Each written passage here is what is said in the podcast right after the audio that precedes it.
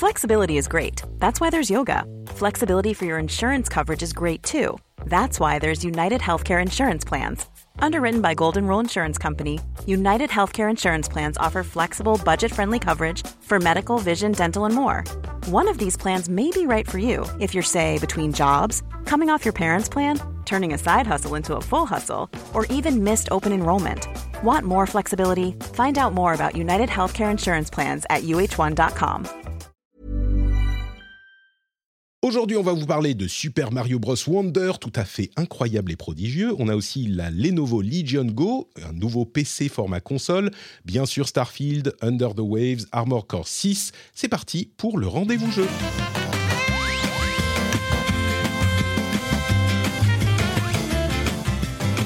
Bonjour à tous et bienvenue dans le rendez-vous jeu. Je suis Patrick Béja. Je suis très heureux de vous accueillir pour cet épisode numéro 310 en août. Non, on est en septembre. Ça y est, la rentrée est arrivée. Les enfants sont à l'école. Les papas et les mamans sont heureux. Et parmi les papas et les mamans, je reçois aujourd'hui notamment Jika, que j'ai le, le plaisir, dont j'ai le plaisir de dire qu'il est là dans plus de 50% des épisodes désormais. Comment ça va, En ce moment, oui, c'est vrai que. ouais, Et c'est vrai qu'on est tous, on est tous des darons autour de la table aujourd'hui. Bah ouais. Euh, c'est assez Mm. rare finalement, non? Mais bah écoute, j'ai l'impression, oui, euh, effectivement, là, on a, on est, on est tous. Enfin, moi, les enfants, ils sont à la crèche depuis un moment. Euh, ils sont. Oui. La rentrée, c'est en août ici, à- en Finlande. Ah, c'est tôt. Donc, euh, Ah tu ouais. vois, je suis en vacances moi depuis. C'est en août, c'est genre le, le 1er août ou le, le 28 Le 1er août, ouais, le 1er août. Le 1er août. Mais du coup, Ouais. ils sont en vacances en juin, du coup? Bah non, pour la, pour la crèche, parce qu'ils sont encore à la crèche, c'est Ah oui, seulement le mois d'août. Heureusement. Ah, d'accord, un mois seulement. ok. Voilà. voilà. Et on a également, on a également, alors de passage entre deux boulots, Loïc Rallet, alias Epion, qui, comme à chaque fois qu'il change de travail, nous, nous- nous fait le plaisir de venir nous dire comment il va dans le rendez-vous de jeu. Euh, c'est devenu une tradition. Là, ça fait quoi Deux fois Trois fois? Comment ça va, Epion? Deux fois, deux fois. Ça va très bien, merci. non, ça fait que ça fait que deux fois. J'étais venu après euh, avoir quitté Bungie et puis là j'ai quitté Xbox il y a pas longtemps. Donc, euh, donc voilà, je suis disponible et je suis autorisé à, à prendre un micro. Donc, euh, donc, euh, donc voilà, le temps que ça dure, on en profite. Exactement, merci beaucoup. Et, et je- je- j'espère que euh, ça ne durera pas trop longtemps, que tu retrouveras un autre travail. Mais en même temps, j'espère que ça durera pour avoir le plaisir de ta compagnie euh, dans l'émission. Donc, je suis, je suis un petit peu euh, torturé, tu vois. Euh, bon, écoute. Ouais, Ah, ça- devrait pas trop normalement. Ah, ok. Bah, bon, on, je, je de- suis on va essayer de capitaliser. Ce que ça va euh, donner.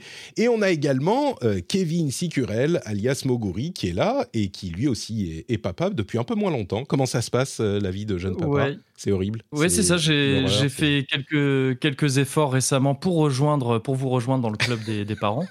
Je sentais bien que ça crée, euh, que ça une petite distance et que ça mettait tout le monde mal à l'aise. Mhm. Donc, Ouais, euh, donc j'ai pris sur moi. Et non, bah, je fais partie de ces gens qui doivent être très rageants et qui n'ont rien d'autre à dire que bah non, mais ça se passe très bien. Désolé. tu vois Désolé tout le monde, nous, Ah, ça, ça se passe bien. Elle a Patrick, elle hein, parce co- que là, tu- Bah oui, Ouais. oui, oui, je- on avait eu l'occasion d'en parler en plus. Mhm. Mais euh, ouais, et puis là, elle a commencé la crèche récemment et tout se passe bien. Donc non, c'est top. C'est top de mon C'est tu- alors je- moi je, je, je veux me dire que euh, c'est une comment dire c'est c'est ça va te rattraper s'il y en a un deuxième Oui. un jour tu vois c'est là que tu vas vraiment morfler parce que je ne veux pas croire que ça va juste bien se passer tout le temps c'est c'est trop injuste Ce serait injuste, bien sûr. bien sûr. Non, je m'attends au retour de bâton euh, un de ces Mm. jours. Mais écoute, pour l'instant, Bon. je ne peux pas mentir, ça se passe bien. Donc, je très je bien on Écoute, est très je suis content. je suis content quand même j'avoue et puis euh, tu as un autre bébé qui est en préparation dont je ne sais pas si tu vas pouvoir dire grand chose mais origami euh, on est en septembre là qu'est-ce qui se passe? Bien sûr. je regarde ma Bien sûr, montre. ben là, on est en train de, on a monté, euh, on est en train de monter le plateau et les locaux là actuellement. On reçoit des, des colis euh, plus haut que nous qui ravissent Sylvain Tastet puisque c'est, euh, c'est, on a commandé qui- la qui moitié porte de, officiellement C'est c'est ça, et on a, on a commandé la moitié d'une célèbre enseigne euh, de matos audiovisuel allemande. On a à peu près la, la moitié de leur hangar qui est arrivé hier. C'est- On a chez tout vous avez fait les Exactement. C'est ça, d'accord. C'est ça. on Et donc ça, c'est une manière comme une autre de ravir un Sylvain Tastet. Et, euh, est et donc, donc, non, forcément non, ça- une, ça belle chose. C'est ça, absolument. Ça se passe bien. euh, on va arriver le plus tôt possible. Maintenant, il y a évidemment plein de trucs qui prennent du temps, euh, à la fois dans le dans bah, le, le montage. euh, très physique de tout ça, c'est-à-dire de- de- de- d'obtenir un plateau présentable, et aussi pour tout ce qui est euh, euh, sonores, music- euh, musicaux et, et visuels, je veux dire. Et donc voilà, il y a pas mal de trucs encore à mettre en place, mais ça avance bien, on est très content. Et on devrait pouvoir, on devrait pouvoir prendre l'antenne entre guillemets courant septembre. On a, moi, j'ai ma carte bleue qui est prête. hein. Euh, le Ouais, Patreon, eh ben, écoute, euh, euh, on l'attend. Et Ouais, le Patreon, on le lancera un tout petit peu après, parce que bon, on a quand même déjà, on a déjà, on a déjà eu un financement participatif. euh, Ah, ça va pas venir en septembre énorme. Moi, je croyais que c'était prévu pour septembre. Je- ce qui est prévu, c'est qu'on ouvre la, la page Patreon dès qu'on prend l'antenne, mais le premier Ah. mois sera certainement euh, gratuit pour que les gens viennent voir comment ça se passe. Et puis après, on lancera, le, on lancera la facturation euh, un peu plus tard. On laisse, autant le, gens de, on laisse le temps aux gens de voir un peu comment ça, comment ça fonctionne avant de, avant de, de nous soutenir si jamais il et elle le, le désirent. Voilà. Ouais, Oh, je pense que ça va. Tu, veux, tu sais, je pense qu'il y en a beaucoup. C'est, euh, tu, en fait, j'imagine qu'il, pour beaucoup d'entre eux, c'est euh, comme quand Nintendo annonce un nouveau jeu ou qu'il y a un truc, c'est genre, non, mais je veux pas ça. Je, je- j'ouvre mon portefeuille en fait. Euh, oui, c'est le vois, même euh, take, my, portefeuille, take le- my money. Bah, C'est ça, take my money. C'est un beau statut. On espère. On espère quelque part, mais, euh, mais après moi, ce qui me plaît, ce qui me plaît énormément et ce qui nous plaît beaucoup euh, dans le format Patreon, c'est enfin et autres et équivalent, c'est le côté vraiment euh, l'équivalent de faire passer le chapeau après une représentation et que les gens euh, les gens puissent arrêter dès que ça ne leur convient plus. Donc euh, voilà, on va laisser un parfait. petit peu les gens juger de ce qu'on propose avant de avant de leur euh, leur demander contribution à nouveau. Mais ce sera une part très importante de notre financement après, donc euh, je veux pas minimiser l'importance Ouais, de faut ça. pas non plus. Non, Voilà. il faut quand même donner. tu Donc vois, oui. c'est pas. Regardez si ça vous plaît, mais quand même, voilà. Mais quand même, après, il faut Ça mettre vous la plaît donner, quoi. Alors, il y a, il y a des nouvelles aventures euh, du côté de Moguri, des nouvelles aventures du côté des pionnes. Euh, Jika, euh, t'as pas des trucs à nous annoncer Non, ça va C'est bon. Ah bah moi c'est c'est d'un calme plat à côté de, à côté de l'autre. hein. Euh, non non, euh, j'ai repris le travail, la rentrée. Euh, je, j'ai- je- je joue toujours aux jeux vidéo. Je, je, je, je râle un peu devant Starfield. Voilà, je, tease un petit peu. euh, Ah, ce on va en parler. On va en parler. Très bien, très bien. On en parle tout à l'heure. En attendant, je voudrais remercier quand même Cédric Daille, Laurent Duplouy, Laurent Duplouy deux fois, Bruno Correa, Correa, Manu le Papa Malin et le Pilou. Euh, ces deux derniers, d'ailleurs, se sont abonnés juste quand je prenais l'antenne, avant qu'on lance l'enregistrement de l'émission. Comme j'avais un peu de temps, j'ai fait une partie d'Overwatch. Là aussi, je fais un peu de teasing pour la suite. Une partie d'Overwatch 2 euh, que je leur ai dédiée et que j'ai gagnée. Donc, merci Manu le Papa Malin et le Pilou, merci à vous. Et je pense que j'ai pas trop mal joué avec Hilary. Donc, euh, merci à tous et merci également à Lancelot Davizard, le producteur de cet épisode. Je vous envoie à tous des gros bisous internetiens qui vous parviennent dans les oreilles. Donc, je vous fais des bisous dans les oreilles, en fait. Peut-être que ça va pas motiver les patriotes, ça quand même. Oui, peut-être, effectivement. ouais. Euh, donc merci à vous tous et on euh, va enchaîner avec alors les grosses news de la semaine évidemment, mais juste avant ça un petit erratum parce que vous le savez l'un des préceptes du patrixme c'est que la justesse mène à la justice. Or il y a eu défaut de justice par défaut de justesse la semaine dernière. Je vous ai dit que c'était Gis qui avait gagné la finale du tournoi Street Fighter de la Note Patrick Community Cup, mais en fait c'était Damien, enfin qui avait gagné, qui était arrivé en finale. Euh, et, en fait c'est Damien, également Silver, qui est arrivé en finale contre VHS Chocolat. Euh, donc euh, bravo à Damien qui de Silver a réussi à atteindre cette étape incroyable. Et je voudrais également remercier Julien qui a fait le Community Clash avec moi sur Overwatch juste la semaine dernière. C'était un combat 1v1 avec nos supports. Et sachez que je suis ressorti victorieux en perdant, puisque le but était de savoir qui était le moins bon. Donc en fait, euh, j'étais le moins bon et donc j'ai gagné le euh, Community Clash parce que c'était ça qu'il fallait faire. Donc merci à toi Julien également. Dernier mot très important, j'aurais peut-être dû commencer par ça. On va se retrouver en octobre, le samedi 21 octobre, je suis de passage à Paris et c'est le retour des IRL qu'on faisait euh, presque à chaque rentrée pendant quelques années et on n'avait pas pu en faire depuis euh, le Covid. Et là, on va recommencer donc le 21 octobre à Paris. Euh, notez ça dans vos agendas. Si vous voulez venir vous joindre à nous, on est gé- généralement euh, 20, 25 et c'est super sympa. Donc euh, venez à l'IRL, ça sera à Paris le 21 octobre, c'est un samedi. Et donc on peut parler des sujets qui nous occupent cette semaine. Et on commence par un sujet qui ne peut que ravir l'ensemble de la communauté. C'est Mario Wonder, euh, le jeu Mario qui avait été annoncé il y a quelques, quoi, quelques semaines et qui a bénéficié d'un petit Nintendo Direct spécial où ils ont détaillé son fonctionnement.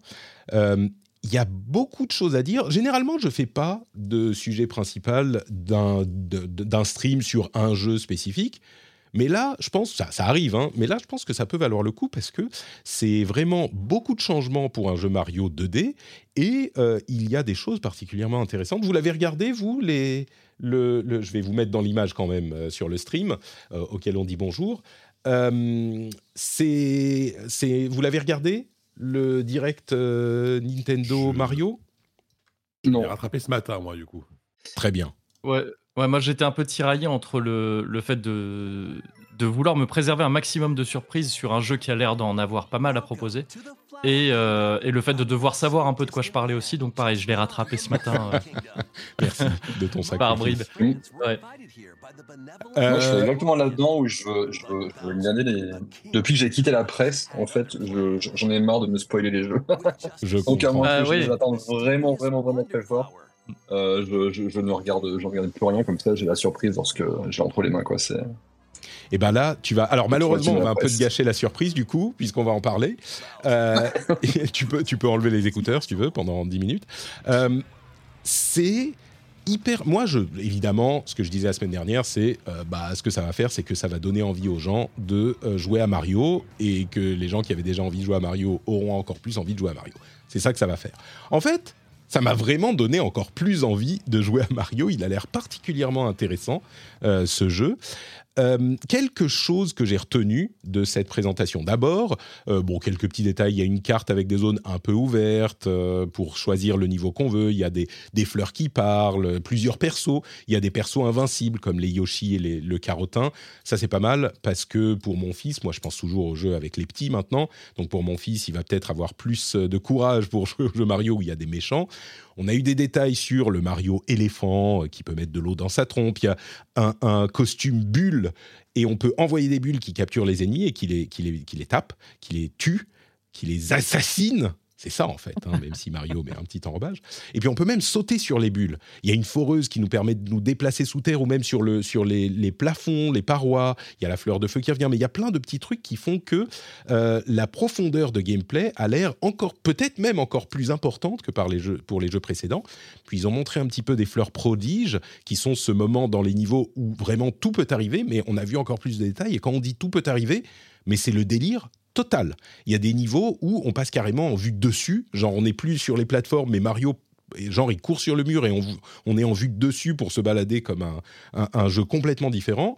Euh, on peut se transformer en ennemi, on peut s'envoyer se, dans l'espace. Enfin, c'est vraiment le, le, maître mot de ce truc pour moi, c'était c'est inattendu. Euh, il y a des choses vraiment surprenantes, mais il y a deux systèmes sur lesquels euh, j'aimerais insister. D'une part, un système de badge qui donne un pouvoir en plus dans le niveau. On peut choisir un badge parmi, je sais pas, il y en avait peut-être 25, 30, et ça donne des pouvoirs, euh, vraiment des, des, des, trucs de gameplay qui ont l'air très variés. Il y a genre le parachapeau, genre le paravoile avec son chapeau. on peut faire des sauts, des doubles sauts sur un mur. on peut, il y a même un grappin Genre, ça nous donne un grappin dans les niveaux. J'ose à peine imaginer ce que ça pourra donner entre le grappin, les bulles sur lesquelles on peut sauter, etc. Donc ça, c'est une chose. Les badges qui sont presque des bonus de roguelite, limite. Et puis il y a le multijoueur, qui est un multijoueur local classique, hein, avec on joue à 4, et puis euh, si on meurt, on peut toucher un ennemi, euh, pour, enfin un, un, camarade pour revenir à la vie, etc. Mais il y a aussi le multi en ligne, et le multi en ligne est hyper intéressant on joue avec d'autres personnes en même temps mais on peut pas vraiment interagir avec eux directement. Ils sont, on les voit comme des sortes d'ombres, des fantômes, en fait des, des, ombres des, des, persos, et ils peuvent nous donner des objets, nous envoyer des petits emojis, euh, mettre des panneaux où on peut ressusciter si on meurt, et tout ça, ça accumule des points cœur, genre le score de la personne qu'on peut voir. Donc les personnes qui sont sympas avec les autres, ils vont accumuler des cœurs, et ils vont être de plus en plus, euh, enfin pas, c'est pas un classement, mais on veut voir à quel point ils ont aidé les autres joueurs dans ce mode en ligne. Ça a l'air super sympa. Il y a aussi un mode avec des, euh, salles privées. Euh, où, on peut rejoindre euh, nos amis. J'imagine que pour les streamers, ça va être fou, ça. on peut faire des courses, etc. Mais vraiment, tout ça, moi, ça m'a énormément enthousiasmé. Euh, Moguri, du coup, je te donne la parole. Euh, est-ce que toi, tu, es, tu as extrêmement hâte d'être euh, au Spider-Man 2 Day pour jouer à Mario? Ouais, ah bah, non, mais moi, c'est simple. Hein, Mario, je pense c'est mon Gotti. C'est déjà Ça y est, c'est déterminé. Non, je, ouais, non, mais dès la première annonce, moi, j'étais j'étais ravi, vraiment. et le, ce que j'ai vu là du direct, bon, en gros, ce que, as, ce que tu as résumé là m'a encore plus enthousiasmé. C'est que de base, je suis quelqu'un qui aime beaucoup Mario. C'est-à-dire que je trouve que. Enfin, c'est très cliché ce que je vais dire, mais je fais partie de ces, de ces gens qui considèrent que oui, un Mario, ça reste encore aujourd'hui. Enfin, la sortie d'un nouveau Mario reste souvent aujourd'hui importante dans le jeu vidéo. Que Nintendo sait toujours renouveler ses expériences et a une espèce de d'élégance et de maestria dans la gestion du, ouais, du gameplay pur et simple de, de plateforme comme ça. Et ce jeu a tellement l'air de célébrer ça avec les, toutes les idées qu'il y a dans tous les sens, avec les transformations, avec les. c'est les prodiges, hein, c'est ça la traduction française de Wonder, ouais, qui donc, comme tu le disais, modifie complètement les niveaux. Il y a c'est presque le jeu du cliché absolu du euh, mais euh, Halo, ils ont pris de la drogue ou quoi? Euh, Tu vois, ce truc complètement éculé, mais qui. J'ai l'impression que la série là embrasse vraiment un truc presque. Lewis carolien, tu vois, de, de, de, avec ses, avec ses fleurs, ouais, voilà, de prodige où, où vraiment tout change d'un coup, les perspectives, l'univers, le gameplay même et tout. Et, et, donc ouais, non, moi je suis ultra enthousiaste. J'ai vraiment, ça peut paraître ça peut paraître anecdotique, je pense à plein de monde, un Mario comme ça qui sort, parce qu'on en a vu plein, parce que ça ressemble à, à, plein de choses qui ont déjà été faites dans la série et ailleurs. Mais, euh, mais ouais, non, non, moi je trouve ça vraiment important et je, suis très curieux de voir ce que tout, tout, tout ce que Nintendo a réussi à, à installer dans ce jeu-là. Euh, il y a un truc que moi j'espère un petit peu, qui m'avait euh, manqué un peu dans Odyssey, c'est-à-dire que, comme dans Odyssey, là, on voit qu'il y a une panoplie de mouvements qui a l'air incroyable. Euh, comme tu disais, avec les transformations, les bulles, les badges et tout ça. ça l'air, euh, on a l'air de pouvoir faire des trucs complètement fous dans les niveaux. Et j'espère qu'il y aura, euh, en marge de la campagne, qui sera évidemment, et je le, souhaite, très accessible à tout le monde, y compris au, au, public plus jeune ou moins habitué du jeu vidéo, donc j'entends par là assez facile aussi. J'espère qu'il y aura aussi des challenges un peu plus relevés euh, parce que c'est quelque chose que la série a très bien su faire par le passé et qui manquait peut-être un petit peu, je trouve, à Odyssey. C'est-à-dire que dans mmh. Mario Odyssey, on avait vraiment une panoplie de mouvements qui était incroyable avec le, avec le, chapeau. Euh, mais il n'y avait peut-être pas dans le jeu assez de contenu qui te poussait vraiment à utiliser ça à fond. Tu vois, même du contenu, je parle de contenu vraiment annexe, hein, mais euh, il y avait un gauntlet à la fin, mais qui était, qui était moins poussé que certains, certains autres jeux Mario qui étaient sortis pas très longtemps avant. Et donc j'espère qu'il y aura ça aussi dans ce jeu-là, parce que personnellement, j'apprécie aussi les Mario quand ils savent euh, proposer du contenu un peu plus, euh, un peu plus corsé euh, du moment qu'il est annexe. Et voilà. Mais donc ouais, non, moi je suis ultra enthousiaste, hein, vraiment. Je me souviens pas tout à fait d'un gros gros contenu hyper difficile comme c'est d'habitude le cas dans, dans Odyssey. Peut-être que je l'ai. Ouais. Je me souviens pas d'habitude, c'est quand on a suffisamment d'étoiles ou ce genre de trucs. Euh, ouais, c'est ça, ou ne serait-ce que tu vois des pièces euh, bonus, ça a pu être les pièces rouges, ça a pu être plein de trucs. En fait, il y a plein d'astuces dans la série Mario au fil du temps euh, pour, pour proposer du challenge complètement accessoire, mais quand même présent, tu vois, des, des, des, incitations à ça, en fait, pour, les, pour, les, pour un public un peu plus exigeant ou un public qui a envie de, de, de, creuser le jeu à fond, quoi. Et ouais, dans, dans Odyssey, ça m'avait un peu manqué. Il y avait eu en ajout après le, mais c'était une manière un peu différente d'implémenter ça, mais qui était intéressante aussi avec le mode euh, ballon, je crois. Mm. Ouais. où en fait, euh, là, c'était les, les, les, joueurs et les joueuses qui proposaient eux-mêmes cette difficulté en allant planquer des ballons euh, qui étaient parfois très durs à aller, à aller chercher. Mm. C'était cool aussi, mais voilà, bon, si, si, si, le jeu la propose de base des petits challenges comme ça un peu plus, un peu plus relevés, moi, je ne serais pas contre. Mais en tous les cas, ouais, vraiment, vraiment, vraiment hâte d'y jouer. J'y crois beaucoup. JK, j'ai l'impression que c'est moins ta cam, euh, les jeux Nintendo et les jeux Mario. Est-ce que ça t'a parlé du coup euh, ce... Bah écoute, euh, ouais, tu, me connais bien, Patrick, c'est impressionnant. alors, en vrai, en vrai, non, en vrai, non. Moi, j'ai joué à tous les Mario non, mais t'as joué à tout, évidemment, mais c'est pas. Non, mais oui, non, mais j'ai joué à quasiment tous les Mario. Mm. Euh, mais c'est vrai que ça, ça, me parle moins maintenant aujourd'hui, tu vois, ça me parle moins. J'ai vu le truc sortir. Et euh, moi, moi, ma première motivation, c'est de me dire, ah, bah, ça va être sympa d'y jouer avec mon fils, tu vois. Euh, ceci étant dit, quand, quand j'ai vu le Nintendo Direct, je me suis dit, ah ouais, quand même, ils ont l'air d'avoir trouvé des Mm. super idées que, que tu as très bien résumé. Et en plus, c'est quand même difficile aujourd'hui de renouveler la formule Mario 2D euh, après tout ce qui est sorti. Après Super Mario Maker, qui était une espèce de truc un peu ultime, parce que bah, là, si tu voulais du challenge, t'a- t'allais choper les, cartes créées par la communauté, etc. Et là, je trouve que euh, déjà, au niveau esthétique, ils ont un truc a- assez différent des précédents jeux. Ça ressemble pas à du Super Mario, et en même temps, euh, on retrouve l'aspect 2D, enfin, c'est très bien fait. Et euh, effectivement, toutes les idées de transformation, les, trucs un peu psychédéliques, euh, ont l'air et co- collent parfaitement évidemment à, l'esprit Mario et à l'esprit de, de- de- l'univers de la série. Quoi. Euh, après, ce sera intéressant de voir effectivement en quelle mesure on pourra, on pourra avoir une, un, challenge à la carte. C'est vrai que dans, je, ne sais plus si, si c'était dans les New Super Mario, ou en tout cas dans les derniers, tu avais vraiment un mode ultra facile où tu pouvais pas mourir pour, pour, pour, pas pour les enfants, pour ce, genre de voilà, ce, ce- genre de public. Là, parce que c'est vrai qu'un Mario, disons que le, souci, c'est que par exemple, moi, il y, a- des jeux de plateforme que j'adore, que j'ai adoré ces derniers temps, mais c'est des jeux de plateforme qui, on va dire, prennent la formule 2D Mario et euh, la, poussent à l'extrême, notamment en termes de challenge. Euh, tu vois, je sais pas, je pense à Céleste par exemple, qui est un, jeu que j'adore, mais évidemment qu'on n'aura pas la difficulté d'un Céleste.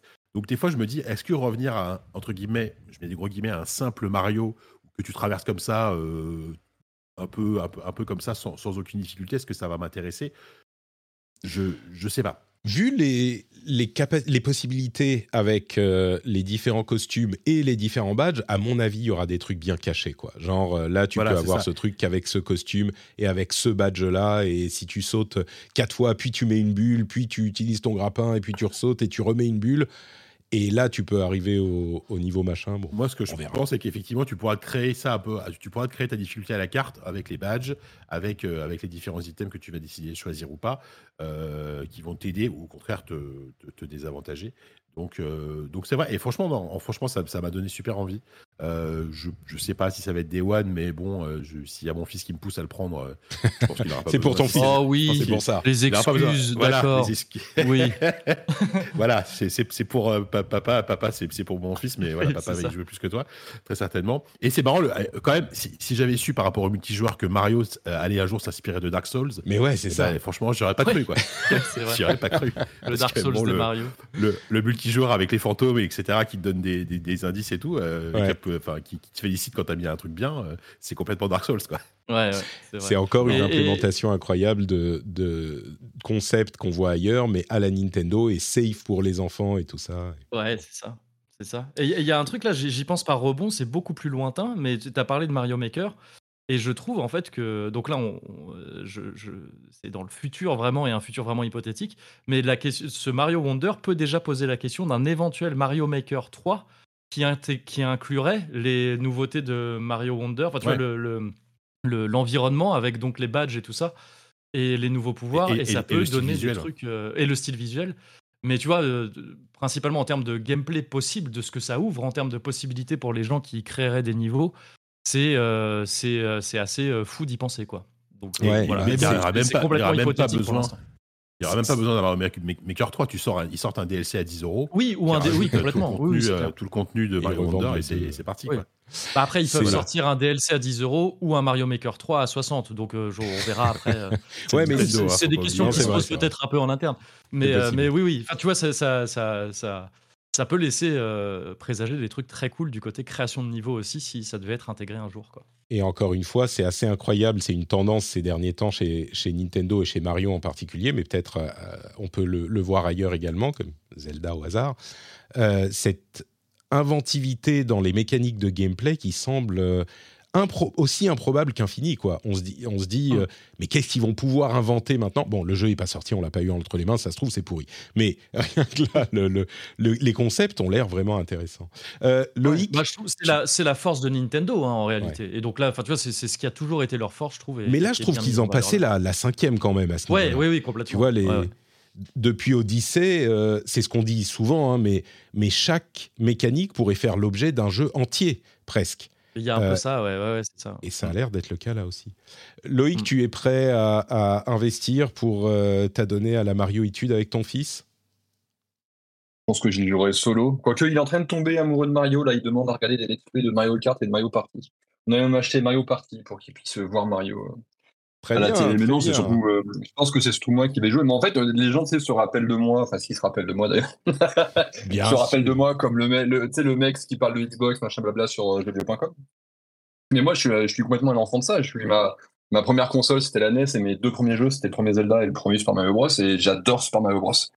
Euh, et même si j'adore les épisodes en 3D, c'est vrai que c'est peut-être la, nostal- la nostalgie qui fait que j'a- j'aime plus les épisodes en, en 2D. Et j'avais tendance à penser que les, les derniers épisodes, il y avait, un- il y avait vraiment, tu vois, le vrai Super Mario, c'est ceux en 3D. Et puis on fait un petit peu des jeux en 2D parce que bon, il faut nourrir la, la- la 3DS, il faut nourrir la DS, il faut nourrir euh, Hmm. les week-ends qu'on a à côté avec des jeux que moi je trouvais un petit peu fades. Et là, c'est la première fois depuis longtemps que je vois un Mario en 2D où je me dis, oh, ça, c'est des one direct, quoi, parce que c'est tout mignon, ça a l'air d'être rempli de bonnes idées. Donc, euh, ouais, j'ai un peu hâte, j'avoue. C'est vrai que c'est c'est un- peut-être le vrai. Avant, c'était des New Super Mario Bros. Genre, on refait euh, les anciens, mais en, en- en- en un peu amélioré. Là, c'est vraiment une inventivité. On n'a pas vu un- autant d'inventivité dans un Mario 2D depuis longtemps. Et il y a. Même, même visuellement, quoi. Ouais, ouais, ouais, je suis d'accord. Et il y a une nouvelle Switch rouge. la Switch Mario rouge. Rouge Mario, plutôt. On va Mmh. se sauter dessus, évidemment. Non, merci. Euh, bah écoutez, on, Ok, on en On est reparle. d'accord que c'est on est d'accord que c'est pas une Switch OLED. Ah si c'est une OLED. Si, si, si, si, Ouais. quand même. ah, quand même. Si si quand même. Heureusement oui. Et, et- et Au très vite fait, pardon, parce qu'on n'en a pas parlé, mais c'est quand même assez important euh, à l'échelle de la série. euh, Il y a des voix dans Mario, il y a des personnages Oui. qui parlent, Oui. sont doublés Les vraiment. fleurs, euh, les fleurs. ouais, les fleurs, les fleurs te parlent tout le temps. Pas tout le temps. Il y a l'air d'en avoir pas mal. Et ça, euh, si je me trompe pas, C'est la première fois. c'est c'est la première fois, et peut-être à part des épisodes très bizarres sur euh, CDI et tout ça, euh, je crois que c'est la première fois que c'est le cas. Je sais pas si ça s'inscrit dans une politique générale de Nintendo qui veut ajouter euh, ce genre de choses ou pas. Mais bon, c'est voilà, je, Est-ce je trouve que que- c'est à noter aussi quoi. Tu vois le Est-ce que fait le qu'il y ait le carton- film avant, ouais, voilà, c'est ça. Est-ce que le carton du si- film a, a- a pas joué un peu là-dessus? Je sais pas. Ouais, et le, changement de la voix officielle de Mario, si j'ai bien compris aussi. Oui, oui. Est-ce que c'est pas juste un truc qui. Est-ce que c'est pas un truc qu'ils font un petit peu sur leur grande licence? Maintenant Parce qu'on a eu le même cas avec euh, Breath of the Wild à l'époque où subitement Zelda avait une voix. Oui, Mm. ouais, effectivement. Ouais, ouais, bah, moi je pense que c'est une question de modernité, tu vois. Ils se disent, euh, bon, maintenant Ouais. faut peut-être que. Et effectivement, la nouvelle voix de Mario, enfin le nouvel acteur de Mario, euh, son nom ne sera révélé qu'au moment des crédits. Je pense qu'ils veulent moins en faire une star pour que la, soit, la star, Mm. ça soit le jeu et le personnage plutôt que la- l'acteur. quoi. Ouais. Euh, bah écoutez, on en reparlera de toute façon le 20 octobre, quand il, euh, quand il sort le même jour que Spider-Man, on le rappelle. Deuxième gros sujet, c'est les détails de la Lenovo Legion Go, concurrente assez directe de la Steam Deck, enfin du Steam Deck, et de la ROG Ally. Je ne sais pas pourquoi l'une est masculine et l'autre est féminine. Alors, bien sûr, Jika, qui bosse chez Asus, va euh, s'abstenir, à moins qu'il veuille en parler. Nous, on n'écoutera pas ce qu'il dit, mais il peut s'il veut, on va pas le baïonner. Euh, pendant ce temps, je vais jouer à Starfield sur ma roguelike. pour- J'ai pas réussi à le lancer. J'ai essayé de le lancer, hein. J'ai pas réussi. Je- Ah, il tourne. Normalement, il tourne. euh, Avec Ah le bon réglage, il tourne. Bon, bon. Je, te, je te- je te parlerai après si tu veux. Donc, euh, détail intéressant sur la Lenovo Legion Go, donc une machine euh, qui est dans ce nouveau segment des PC portables console portable, ou en tout cas des PC en format console portable type, Switch. Comme on le disait, il y a plusieurs euh, représentants de la catégorie. Et là, c'est l'entrant de euh, Lenovo. Les détails techniques, alors c'est un écran, je vais vous passer tous les détails techniques qui seront dans la newsletter avec l'article que je vais vous, inclure, mais en gros c'est un grand écran, 8,8 pouces, c'est vraiment imposant. Euh, du coup, la machine est grande également, Euh, l'écran fait 250, 2560 par 1600, donc une belle résolution, 144 Hz, Euh, mais il fait 854 grammes. Dans la concurrence, on est plutôt autour des 600-700 grammes, 7 670 grammes et 608 pour la ROG Ally. Et au niveau du, euh, de la taille, on est beaucoup plus proche de la Steam Deck que de la ROG Ally, qui, elle, est entre la Steam Deck et la Nintendo Switch, donc un petit peu plus ramassée. Au niveau de euh, la du processeur, on a un Z1 extrême, comme la ROG Ally, et donc plus puissant que la Steam Deck. Euh, Et le truc vraiment intéressant, c'est ce qu'ils font avec les euh, Joy-Con, des sortes de Joy-Con qui peuvent pas être utilisées comme deux manettes séparées, mais dont l'une peut être posée sur une sorte de petit support et avec un petit lecteur infrarouge, j'imagine, un capteur infrarouge au bord, en, dessous, en fait, on le pose presque debout, euh, comme on le tient, on le pose sur un support et ça devient une souris en fait. C'est assez malin.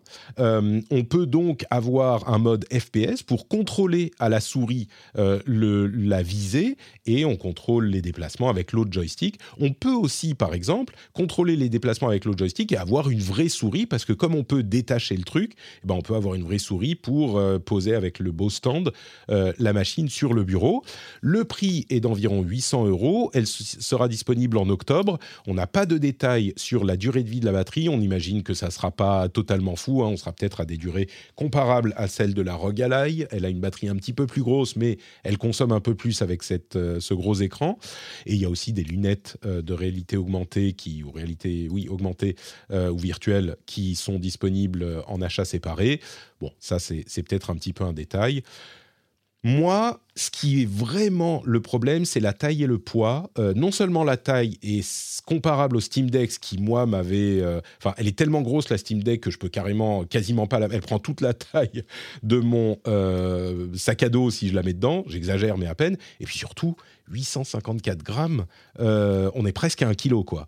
Donc, du hmm. coup, je, je, moi perso, et c'est pas parce que pour faire plaisir à Lika, mais perso, j'étais un petit peu soulagé, parce que je me suis, je dit, je viens de m'acheter une Rogue est-ce que je vais le regretter? Non. C'est l'argument principal pour lequel je me suis orienté là-dessus. C'était le poids et la taille. Et du coup, je suis soulagé. Je trouve que le, design est un peu. Euh, ça, ça, transforme en transportable plus qu'en portable, je trouve. Je sais pas si vous, ça vous parle, ce genre d'appareil euh, Loïc et. Il, y a juste un truc que je veux comprendre sur l'explication que tu as donnée, parce que c'est pas un, pas un sujet qui m'intéresse particulièrement. C'est, je, ne joue pas sur Switch, donc je vais pas jouer sur un mini PC portable non plus. J'aime pas jouer sur des petits écrans depuis, depuis très longtemps. Mais peu importe. Mais il y a un truc que tu as dit qui m'a surpris, c'est qu'il y a un morceau de la console qui de, la machine qui se détache pour se servir de souris. Donc ça veut dire que le truc qui fait pratiquement une brique, un, un, kilo là, tu la tiens avec une main pendant qu'avec l'autre main tu, tu, tu joues là.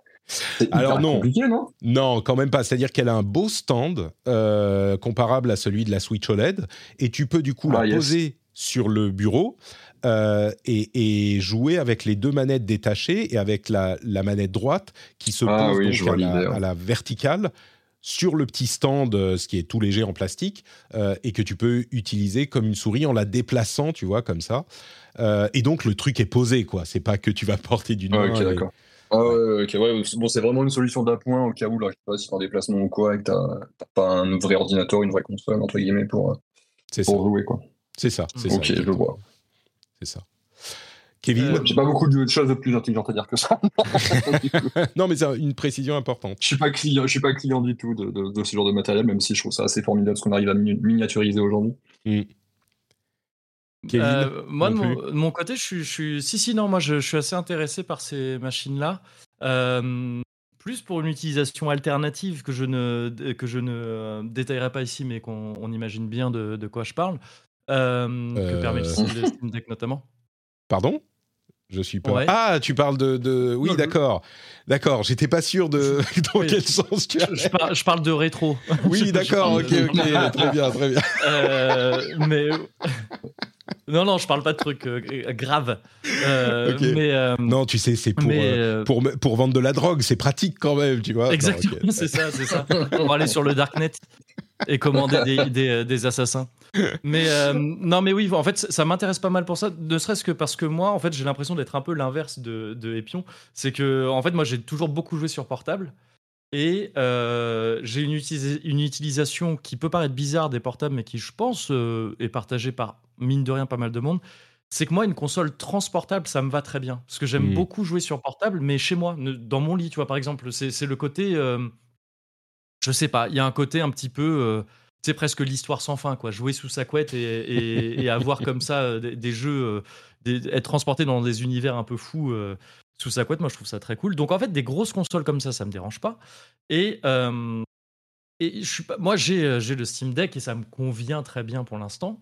Euh, maintenant, ce que je trouve intéressant, c'est de constater que le Steam a eu cet effet qu'on pouvait, euh, pouvait considérer souhaitable, c'est que ça a un petit peu ouvert le marché, entre guillemets. Un peu comme, comme euh, comme euh, un célèbre opérateur. Je parle qu'en ellipse, c'est terrible. Un peu comme Free l'a fait à une époque quand il s'est mis dans la téléphonie. Tu vois, il y a eu ce truc de même si t'es pas forcément convaincu par le Steam Deck lui-même euh, au moment où il sort, et eh ben en fait ça incite d'autres d'autres gens à se dire ok, il y a vraiment un truc à faire. On va essayer de, de, de, proposer des trucs un peu plus plus concurrentiels entre guillemets et donc ça fait une espèce d'émulation dans le secteur qui, qui fait que ah, tu, vois, bah ouais, tu vas avoir Là, je peux dire le terme, c'est ça. Euh, ça, fait, euh, ça crée ce, truc qui fait qu'il va y avoir de plus en plus de machines proposées. Euh, peut-être peut-être aux grandes dames de, de la roguelite, je ne sais pas. Je ne veux pas m'avancer, mais, disons que voilà, ça va être un secteur qui va proposer de plus en plus de trucs différents et on peut espérer voir des machines qui conviendront chacune à leur manière à des, à, des, à des profils différents et ça, je trouve ça plutôt cool. Bon, donc voilà pour la Legion Go. Euh, si c'est votre, euh, si ça vous parle, bah peut-être que ça sera votre choix. Attendons tout de même de voir la durée de vie de la batterie, même si on imagine que ça sera pas fou, euh, quand elle sort en octobre et le prix est comparable à celui de la Rogalai. Elle commence, il y aura plusieurs modèles visiblement, elle commence à 800 euros. Donc on verra euh, ce qu'on a pour 800 euros et ce qui est proposé pour les prix plus élevés. À ce stade, la Rogalai, c'est encore un seul modèle en, Europe, qui est le gros modèle qui est à 800. Et il y en a un autre qui est moins cher ailleurs, mais moins puissant. Donc, euh, donc voilà pour la Legion Go. Perso, moi je suis content avec mon truc de toutes les couleurs, euh, enfin blanc, mais avec des, des LED sur les joysticks qui ne se décrochent pas.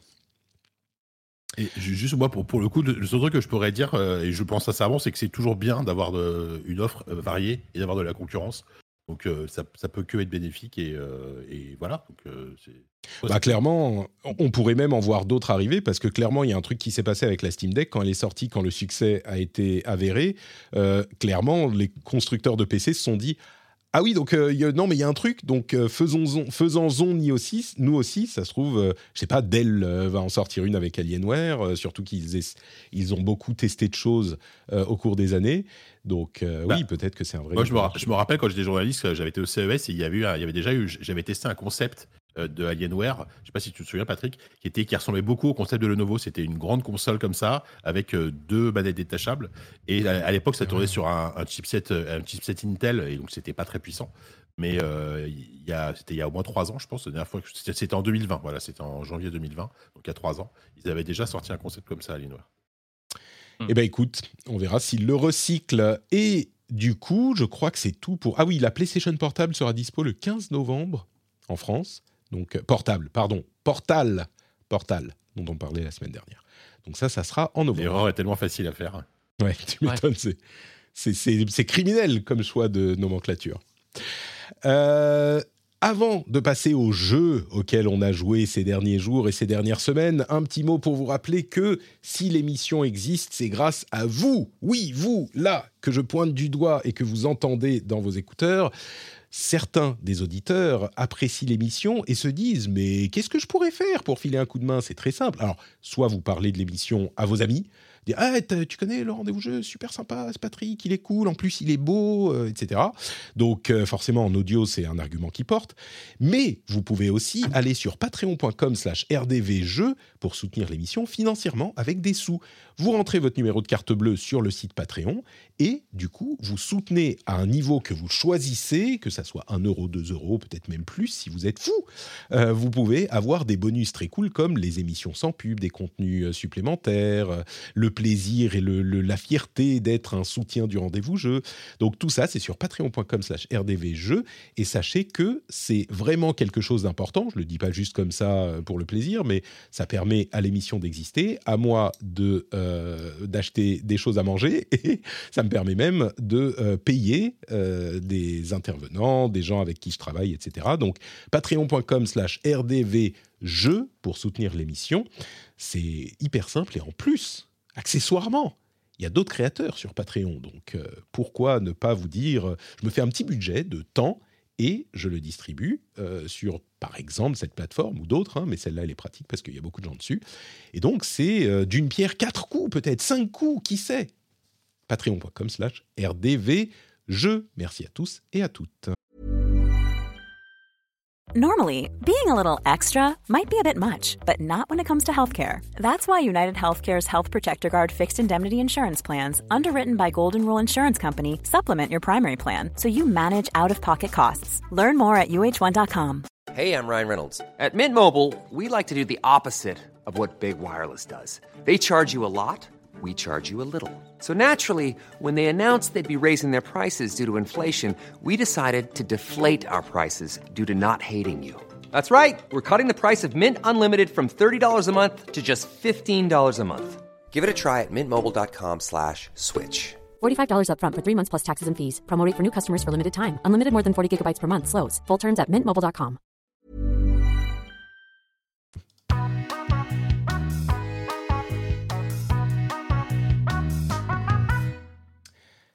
Les jeux auxquels nous jouons en ce moment, est-ce qu'on commence par le gros morceau? Peut-être qu'on va commencer par le gros morceau dont on a déjà parlé. Enfin, j'ai enregistré un segment avec Fumble la semaine dernière qui a été diffusé dans l'émission. Vous vous en souvenez peut-être si vous avez écouté l'épisode de la semaine dernière.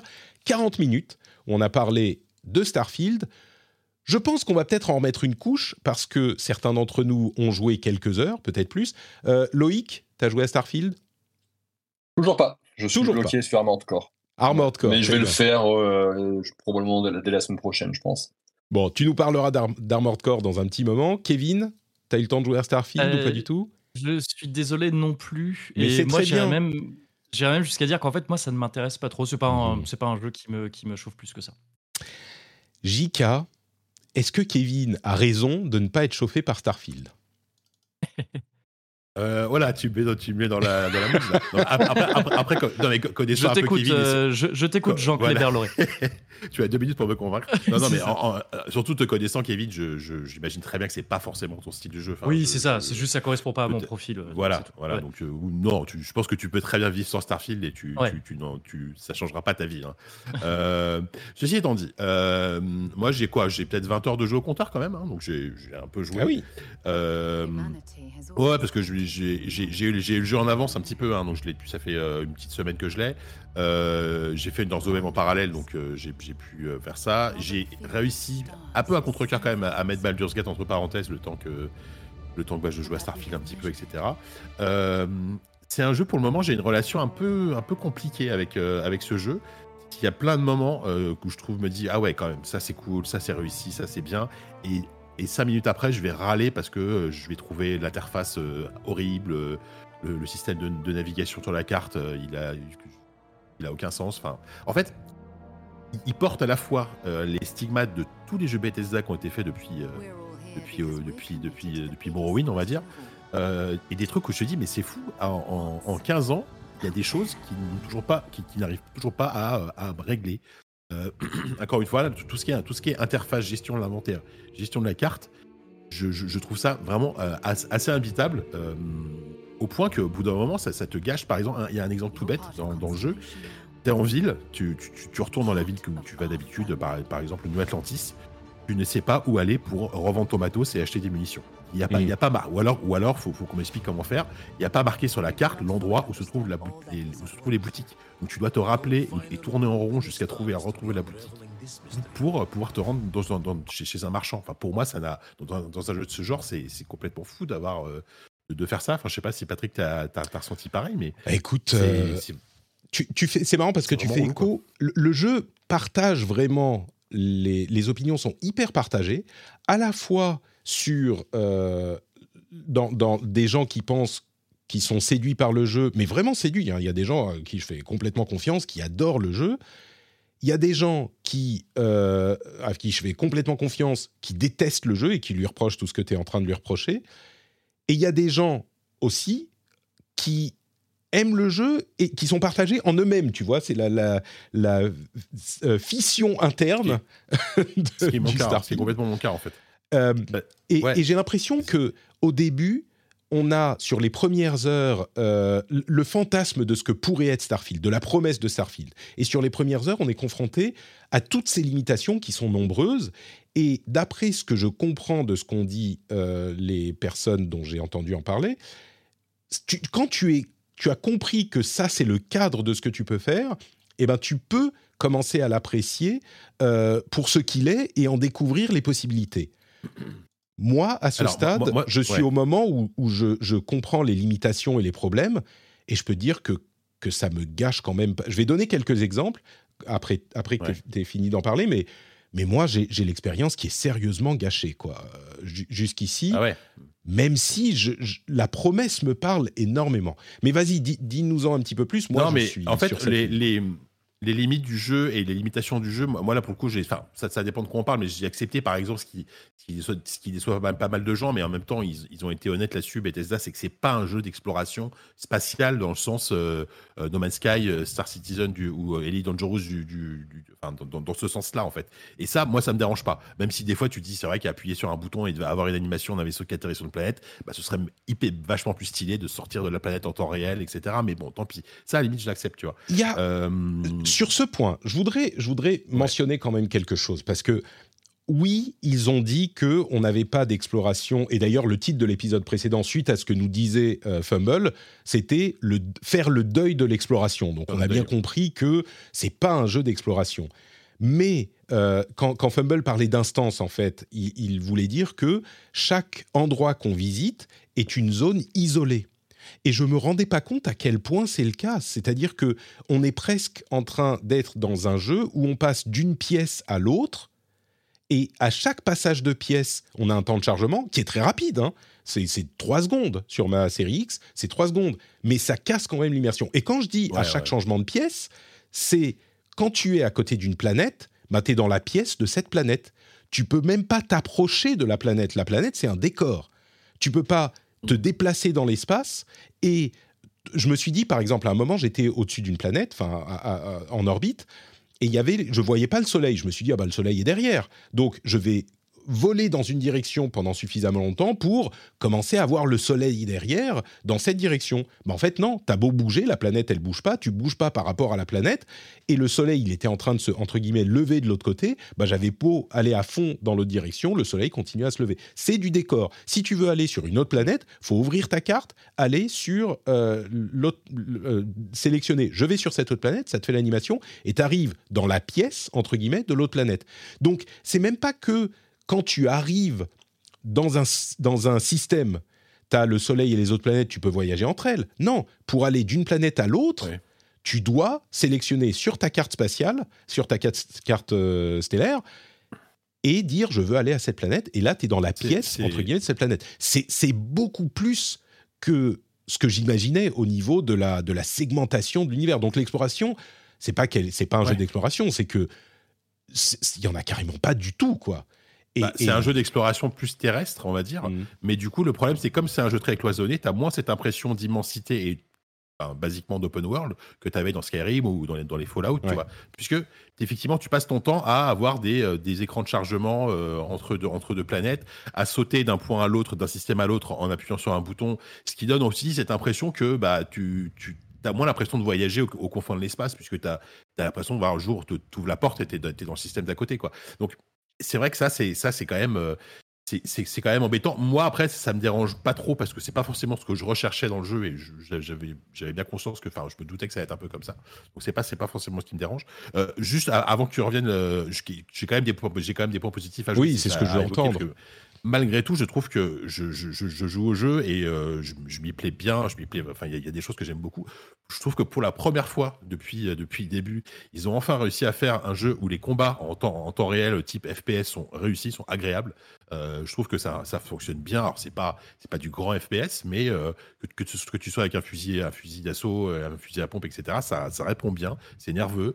Pour peu que tu dé- pour peu que tu débloques un peu les pouvoirs qui vont bien en termes pour les combats, notamment le jetpack et tout, ça donne des combats qui sont vraiment agréables. Ça, c'est cool. Et euh, le jeu est plutôt bien écrit. Et euh, je, euh, trouve un peu, mieux écrit que la moyenne des jeux Bethesda, qu'en général, je ne les trouve pas forcément très hyper bien écrits. Et notamment dans, plein de petits détails, notamment des soumissions, des sous-quêtes que, à laquelle tu t'attends pas. Euh, voilà, basiquement, tu es, au détour d'une exploration, tu rentres dans un appartement, en crochetant l'appartement, tu vas découvrir un robot qui va t'attaquer, tu sais pas pourquoi, il y a un cadavre dans le dans l'appartement, et en fouillant un peu, tu vas comprendre toute l'histoire derrière, et ça, va durer un quart d'heure, mais ça va raconter une histoire qui est, qui, est, qui, est, assez originale, qui est bien faite, etc. Et, le, jeu est rempli de, de petites choses comme ça, avec beaucoup, beaucoup de choses à faire, mais qui sont toujours plutôt, plutôt narratives et assez, assez écrites. Et ça, c'est cool, tu vois, je trouve ça bien. Et, euh, et, et voilà, et il y a quand même, en tout cas, quand tu es, quand quand t'es sur Terre, tu as, à la fois des environnements que je trouve pas très beaux. Typiquement, euh, la première fois que tu arrives à, à, à New Atlantique, là, euh, je, je, je trouvais ça vraiment, Atlantis. vraiment laid, quoi. Enfin, New Atlantis, Mm. pardon. Je trouvais, je trouvais la vie vraiment très moche. Et, euh, et par contre, après, tu vas aller sur la Lune, par exemple, et je trouve que le panorama est beaucoup plus beau, beaucoup plus impressionnant, etc. Donc, voilà, c'est vraiment un, un- un plein, plein de sentiments mêlés. Après, la vérité, c'est qu'hier soir, tu vois, j'y jouais euh, et, j'avais envie de continuer. Et, euh, et voilà, Mhm. donc euh, Et, et j'ai l'impression qu'on dit ça quasiment à chaque, à chaque fois qu'il y a un jeu Bethesda qui sort, tu vois. Euh, sauf que celui-là, bah, en fait, il y, avait tellement d'attentes, ça a nourri tellement de fantasmes que bah, il y a pas mal de gens aussi, je pense, qui tombent de haut parce qu'en disant oui, mais n'oubliez pas, c'est un jeu Bethesda, donc avec, Ouais, avec je ce, qui, suis- ce qui- ce qui va pas avec quoi. Je suis- je- je- J'aime pas vraiment cette excuse. Euh, oui, c'est Enfin, oui, si, c'est factuel. Non, euh, voilà, c'est toujours comme j'excuse ça. rien, j'excuse rien, tu vois, mais. Ce que, ce que- mais non, ce que je veux dire, c'est que j'ai l'impression que ils sont toujours au certains. même point sur certains points, quoi. C'est ça. Mais j'ai l'impression que certains ont dit oui, mais c'est pas grave parce que c'est un jeu Bethesda et qu'on a l'habitude chez Bethesda, tu vois. Et, et ça me frustre un petit sûr. peu. Euh, mais comment dire Moi, j'étais vraiment. Je, vou- je veux l'aimer. Je n'ai pas encore abandonné.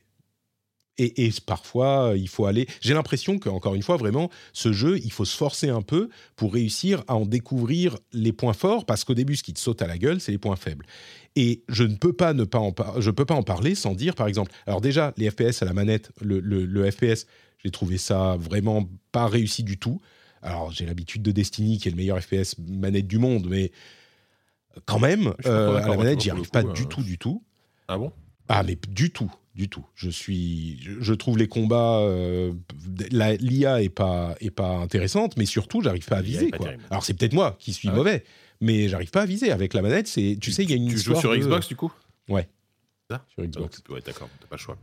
Euh, donc, bon, au-delà de l'intro au début, les trucs qui m'ont choqué, c'est par exemple le, le- la synchronisation labiale. Et les, les, les NPC sont, à tous les points de vue, vraiment, ils agissent comme des robots, entre guillemets. C'est des NPC d'il y a 10 ans ou 15 ans qui sont genre, ah, je suis en mode conversation. La conversation se termine j'avance vers l'autre endroit où je dois être et je me mets en place. Vous savez, ça fait un petit clic, et puis là, hop, je suis Ouais, en place là où je dois être. naturel, ouais. La conversation labiale, enfin la, la synchronisation labiale, c'est complètement scripté. Ils n'ont pas capturé ça. Ce qui, je comprends, c'est hyper dur, mais passer après euh, Baldur's Gate, Toutes les Voilà. petites, et il y en a, y en a des, des centaines d'heures. Tout est scripté, tout est motion capturé, tout est performance capturée. Ça fait mal, quoi. Ça fait vraiment mal. Mais Mais- bon, ouais. Bah, c'est vrai qu'en juste euh, en termes de mise en scène des dialogues et de naturel, etc., euh, ça, ça, Baldur's Gate met une claque euh, monstrueuse à, à Starfield. Et, et je parle même pas de qualité d'écriture, tu vois. Je pense que bah, Starfield, encore une fois, un jeu plutôt bien écrit. Mais c'est vrai qu'en termes d'interprétation et tout. Euh, alors, j'ai- pour le coup, j'ai pas joué en VF. Moi, je, je joue qu'en VO, donc j'ai j'ai- pas testé. Ah, mais les acteurs sont bons. hein. Euh, Les acteurs sont bons, le truc est bien joué. Oui, oui. Mais, mais la- les visages des NPC, c'est dur. Mais bon, à la limite, voilà. ça, ok. Moi, je me suis dit, ok, donc l'écriture, ça va être hyper intéressant. Et alors, c'est vraiment spoiler minime, minime. euh, c'est, c'est- je considère pas que c'est vraiment des spoilers, mais si vous voulez rien entendre, avancez de 5 minutes. Mais tu sors de ta, tes 15 minutes d'intro et tu dis, ok, là, donc je vais découvrir l'organisation dont il parle dans les trailers euh, et euh, avec cet euh, artefact bizarre. Et t'arrives et on te dit, ok, ah, nous sommes l'organisation truc.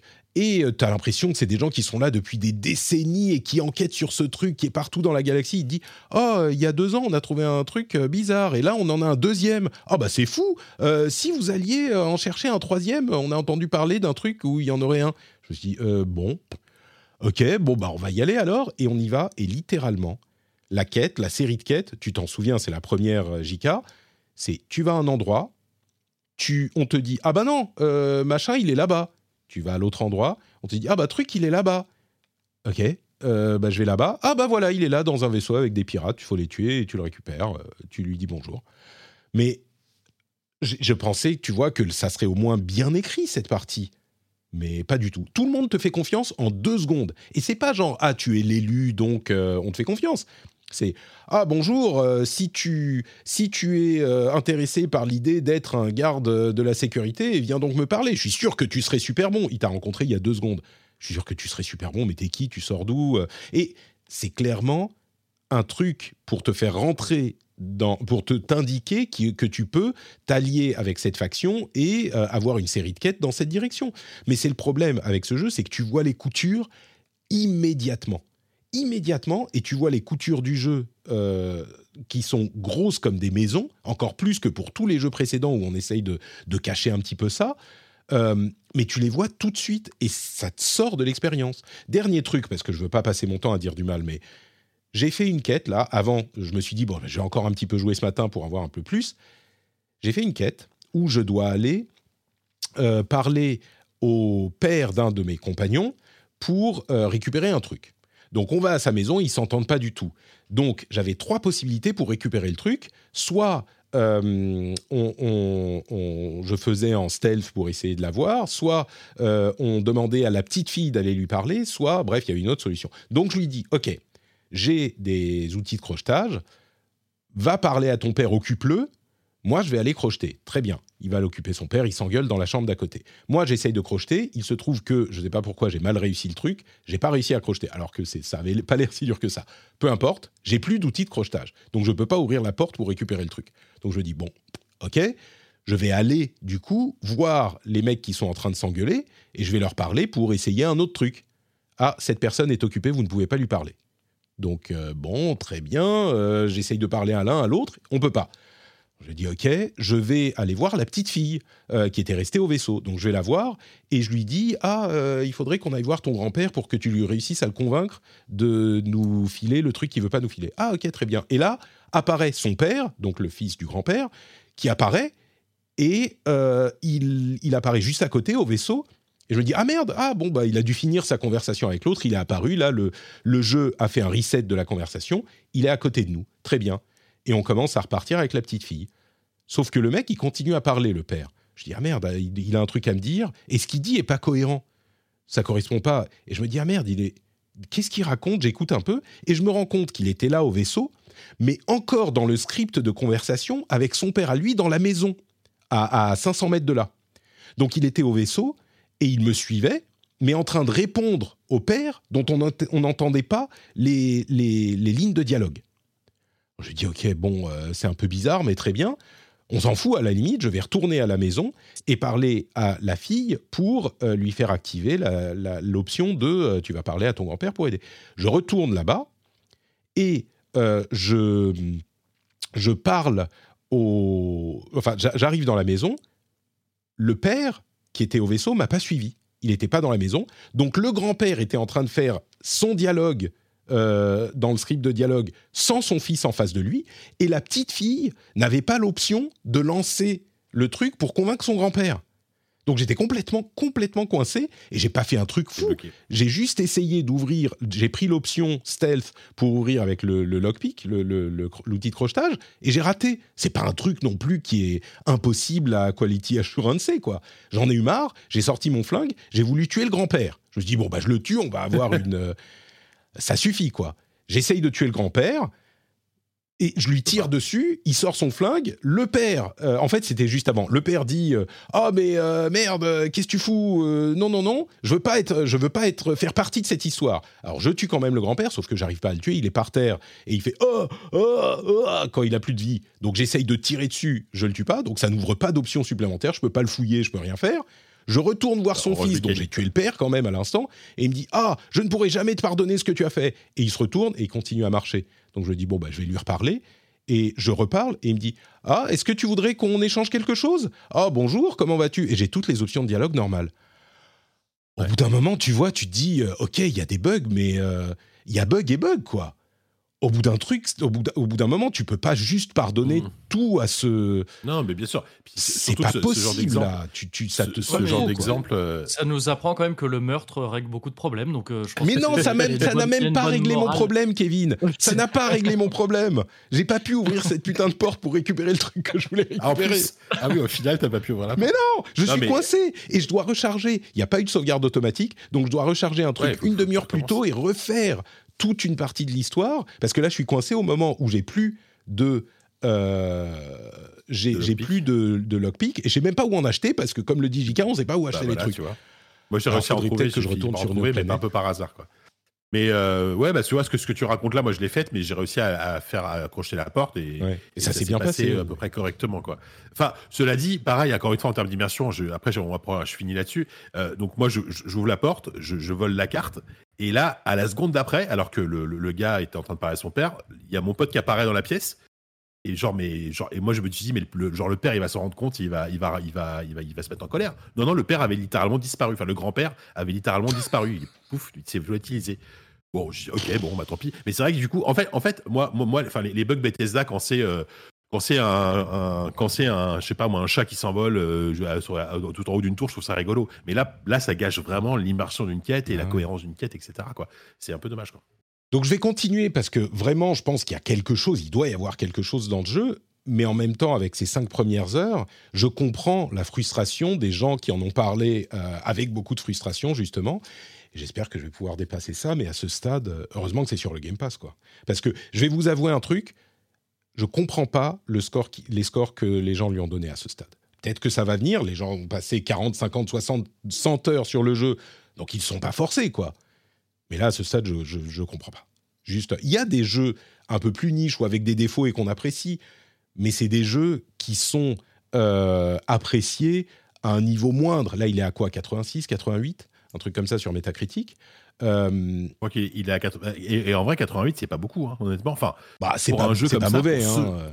Non, c'est pas mauvais, mais pour ce jeu-là, euh, avec autant d'attentes, etc., euh, c'est. Et puis surtout, c'est un si- tel enjeu si pour le jeu- Microsoft. Voilà, c'est ça. Euh, pour moi, c'est un jeu qui aurait dû et qui devrait avoir au moins un, un métacritique supérieur à 90, tu vois. Ouais. Et, euh, et c'est pas le cas. C'est pas le cas. Même si Moi- 88, ça reste une bonne note. hein, mais... Aujourd'hui, à ce stade, et encore une fois, peut-être qu'il faut 87, jouer il a. plus, mais à ce stade, euh, si je dois lui donner une note, euh, ça dépasse pas 70, quoi. C'est pas possible, c'est, juste. Ouais, ouais, y a, y en fait, Après, tu, tu peux pas, tu peux pas explorer. Tu peux pas. euh, les scripts sont pourris. Les combats me plaisent pas. Je. Qu'est-ce qui reste? Et l'histoire, beaucoup, franchement, ouais, à ce stade, c'est que beaucoup. 5 heures. Ça se trouve, ça devient super après. J'espère. Je vais continuer. Je veux continuer à jouer parce que le, le- le trip me plaît, quoi. L'exploration spatiale et le, enfin, le, le- le contexte spatial et les histoires de ce qui se passe dans le jeu. Que je veux pas spoiler plus, mais. Ouais, après, euh, pareil, j'ai j'ai eu plein de fois qu'il y en a qui disent non, mais euh, après, c'est c'est- pour moi, c'est pas un argument, mais, mais non, mais tu vas voir à un moment donné dans la campagne solo, il se passe quelque chose, ça change tout. euh. Ah, pour Ouais, moi, c'est d'accord, mais complètement s'il un faut jouer- argument. si- hein. s'il ça peut faut me jouer 20 retourner. heures, euh, Non, mais moi, ça s'il peut faut jouer 20 complètement heures me pour retourner. pouvoir. Ouais, mais bon, s'il faut jouer 20 heures pour commencer à s'amuser, tu vois, c'est pas normal. Eh. Euh, c'est c'est- c'est pas normal. mais Faut bon. faire, faut faire des efforts pour avoir des trucs bien. Ouais. 20 heures de jeu. bon. Bon, on a un petit, euh, un petit breaking news de la part des amis des numériques et de Cassim qui sont venus raider la chaîne Twitch. Euh, visiblement, la Nintendo Switch a été présentée aux développeurs à la Gamescom, behind closed door bien sûr. Euh, mais bon, c'est pas beaucoup de détails sur la console elle-même. C'est juste qu'elle a Ah été oui. présentée, ce qui pourrait indiquer qu'elle est plus trop trop loin. Donc Super Mario Wonder Enhanced Edition pour euh, 20 euros d'upgrade sur Switch 2, ça sera dès le mois de mars prochain sans doute.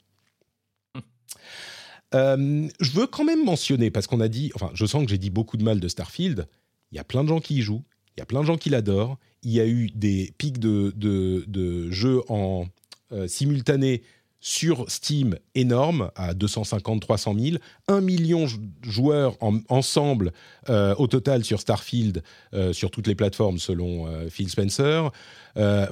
Et clairement, il y a des gens qui l'aiment beaucoup et JK en fait partie. Donc, je veux pas non plus qu'on Non, attention, attends, j'ai pas Ah dit non que beaucoup de jeux. Je, je dis que j'avais un rapport conflictuel, mais il y, a il y a vraiment des trucs où je m'amuse bien quand même. D'accord. Enfin, tu vois, globalement, et, et ma- malgré tous les défauts que je cite et le fait que je, je rage parfois juste parce que je voudrais juste trouver une putain de boutique, euh, pardon, excusez-moi pour le, le, le- le gros mot, mais euh, je retrouvais la boutique, il y a des moments où j'ai envie de continuer à jouer. Voilà, c'est Mm. c'est déjà ça. Ok. Bon, d'autres jeux. Peut-être qu'on va donner la parole un petit peu à nos invités. Euh, euh, qui veut prendre la parole? J'ai- J'aime bien, t'as dit, t'as- t'as- t'as dit ça parce que JK, c'est plus l'invité en fait. Ouais, c'est ça. Non, il fait partie. Il est Eh, tellement JK. c'est presque mon conjoint maintenant dans le rendez-vous jeu. Euh, c'est c'est- c'est Oui. une relation différente. Armored Core 6, dis-moi, euh, on va peut-être pouvoir en parler un petit peu. On n'en a jamais parlé ici, Loïc. Hmm. Et alors, Ah bah. qui de mieux Patrick, excuse-moi, mais ton, ton, ton conjoint voudrait faire un erratum. T'en t'en as pas parlé Ah. qu'il y avait Sky Marmot ou un truc comme ça? D'Armored Core Ah mais oui, on a parlé avec Sky Oui, Marmot, c'est vrai. Tout à fait. Comme c'était un segment enregistré, mais, Ah, place, mais non, oui. il s'était craqué les doigts, laissez-lui ça. mais Epion, c'est un peu sa cam, les gros, les mechas. Donc, Oui, euh, voilà. Oui, bah oui, oui. oui. apporter un Les gros robots japonais. C'est bien Armored Core Ouais, c'est mon jeu de l'année pour l'instant. Et après, on verra les sorties, mais je pense que ça le restera. Euh, Je le trouve formidable en tout point. donc, euh, donc euh, ouais, j'étais de passage hier chez jeuxvideo.com pour aller manger avec les, les copains je suis tombé sur Indie, donc il avait testé pour, pour JVcom et je lui ai dit, ah, j'aurais peut-être mis un point de plus. Ouais, mais bon, c'était le point en plus, fanboy. Je crois qu'il lui a mis euh, 17 et moi j'aurais peut-être mis 18. Enfin, bon, peu importe, on s'en fout les notes à la limite. Mais non, c'est c'est incroyable. Je pense que tous les fans de robots et tous les fans d'Armored Core attendaient depuis euh, des années que From Software lâche enfin Dark Souls, Elden Ring. Enfin, bon, on a Mhm. compris, c'est bon, hein, les jeux Dark Fantasy, euh, vénère, machin, blabla. Revenez au truc vénère, mais avec des robots, s'il vous plaît. Euh, et euh, bah, c'est ce qu'ils ce qu'ils ont fait, qu'ils ont fait fort bien. Le dernier épisode, si je me rappelle bien, ça datait de, ça datait de 2012. Et moi, c'est comme ça que j'ai connu euh, From Software, comme euh, beaucoup de gens euh, par chez nous, je pense, parce que euh, à la base, aujourd'hui, on les connaît pour leur en, fantasy un peu gothique, sombre et compagnie, mais à la base, ils sont plus connus pour faire des, des jeux de robots. Ils ont fait les Armored Core, qui étaient des jeux qui sortaient sur PlayStation à la base. Ils ont commencé à en faire après sur Xbox avec, alors le premier, j'ai oublié comment il s'appelait, mais il y avait notamment Metal Wolf Chaos, qui était sorti, euh, et qui est pas un très bon jeu. il faut le, il faut le dire, dans lequel tu as quand même, t'incarnes quand même le président des Amériques, enfin des, des États-Unis, qui va faire la guerre au terrorisme à bord d'un méca. C'est complètement débile, mais c'était, mais, mais voilà. Je Pourquoi crois qu'il a été, ré- il a été, il a été remasterisé il y a, il y a quelques années, euh, si je me rappelle bien. Je sais pas si, qui c'est qui avait édité ça, si c'était pas, si c'était pas Devolver d'ailleurs en plus. Je me rappelle plus, enfin bon, peu importe. Et, euh, et donc là, du coup, ils reviennent avec ça. Et grosso modo, il faut imaginer que les Armored Core, ça a jamais été des grands jeux. Moi, j'adore, la- la série. Hein. Enfin, en tant que fan de mecha, ça te donne à peu près tout ce que tu veux. C'est dynamique, c'est exigeant, c'est hyper technique sur euh, comment tu assembles ton mecha, l'armement que tu embarques, les logiciels de visée que tu prends sur toi, le type de générateur d'énergie que tu prends. Enfin bref, c'est, c'est très, c'est très pointu.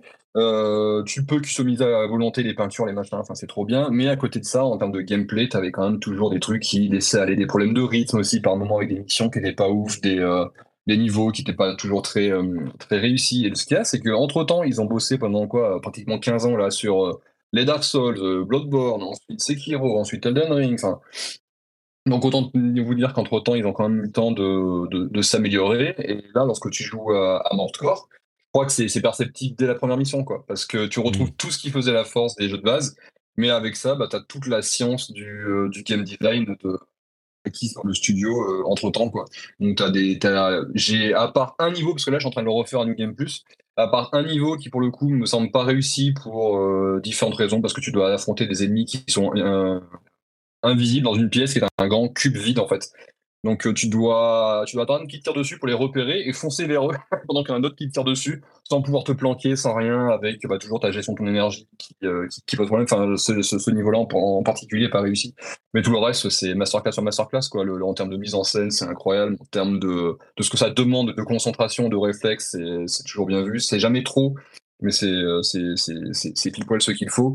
Non, enfin, c'est euh, c'est incroyable. Enfin, c'est incroyable. Et en plus de ça, le jeu s'améliore lorsque tu le relances en New Game Plus et en New Game Plus Plus.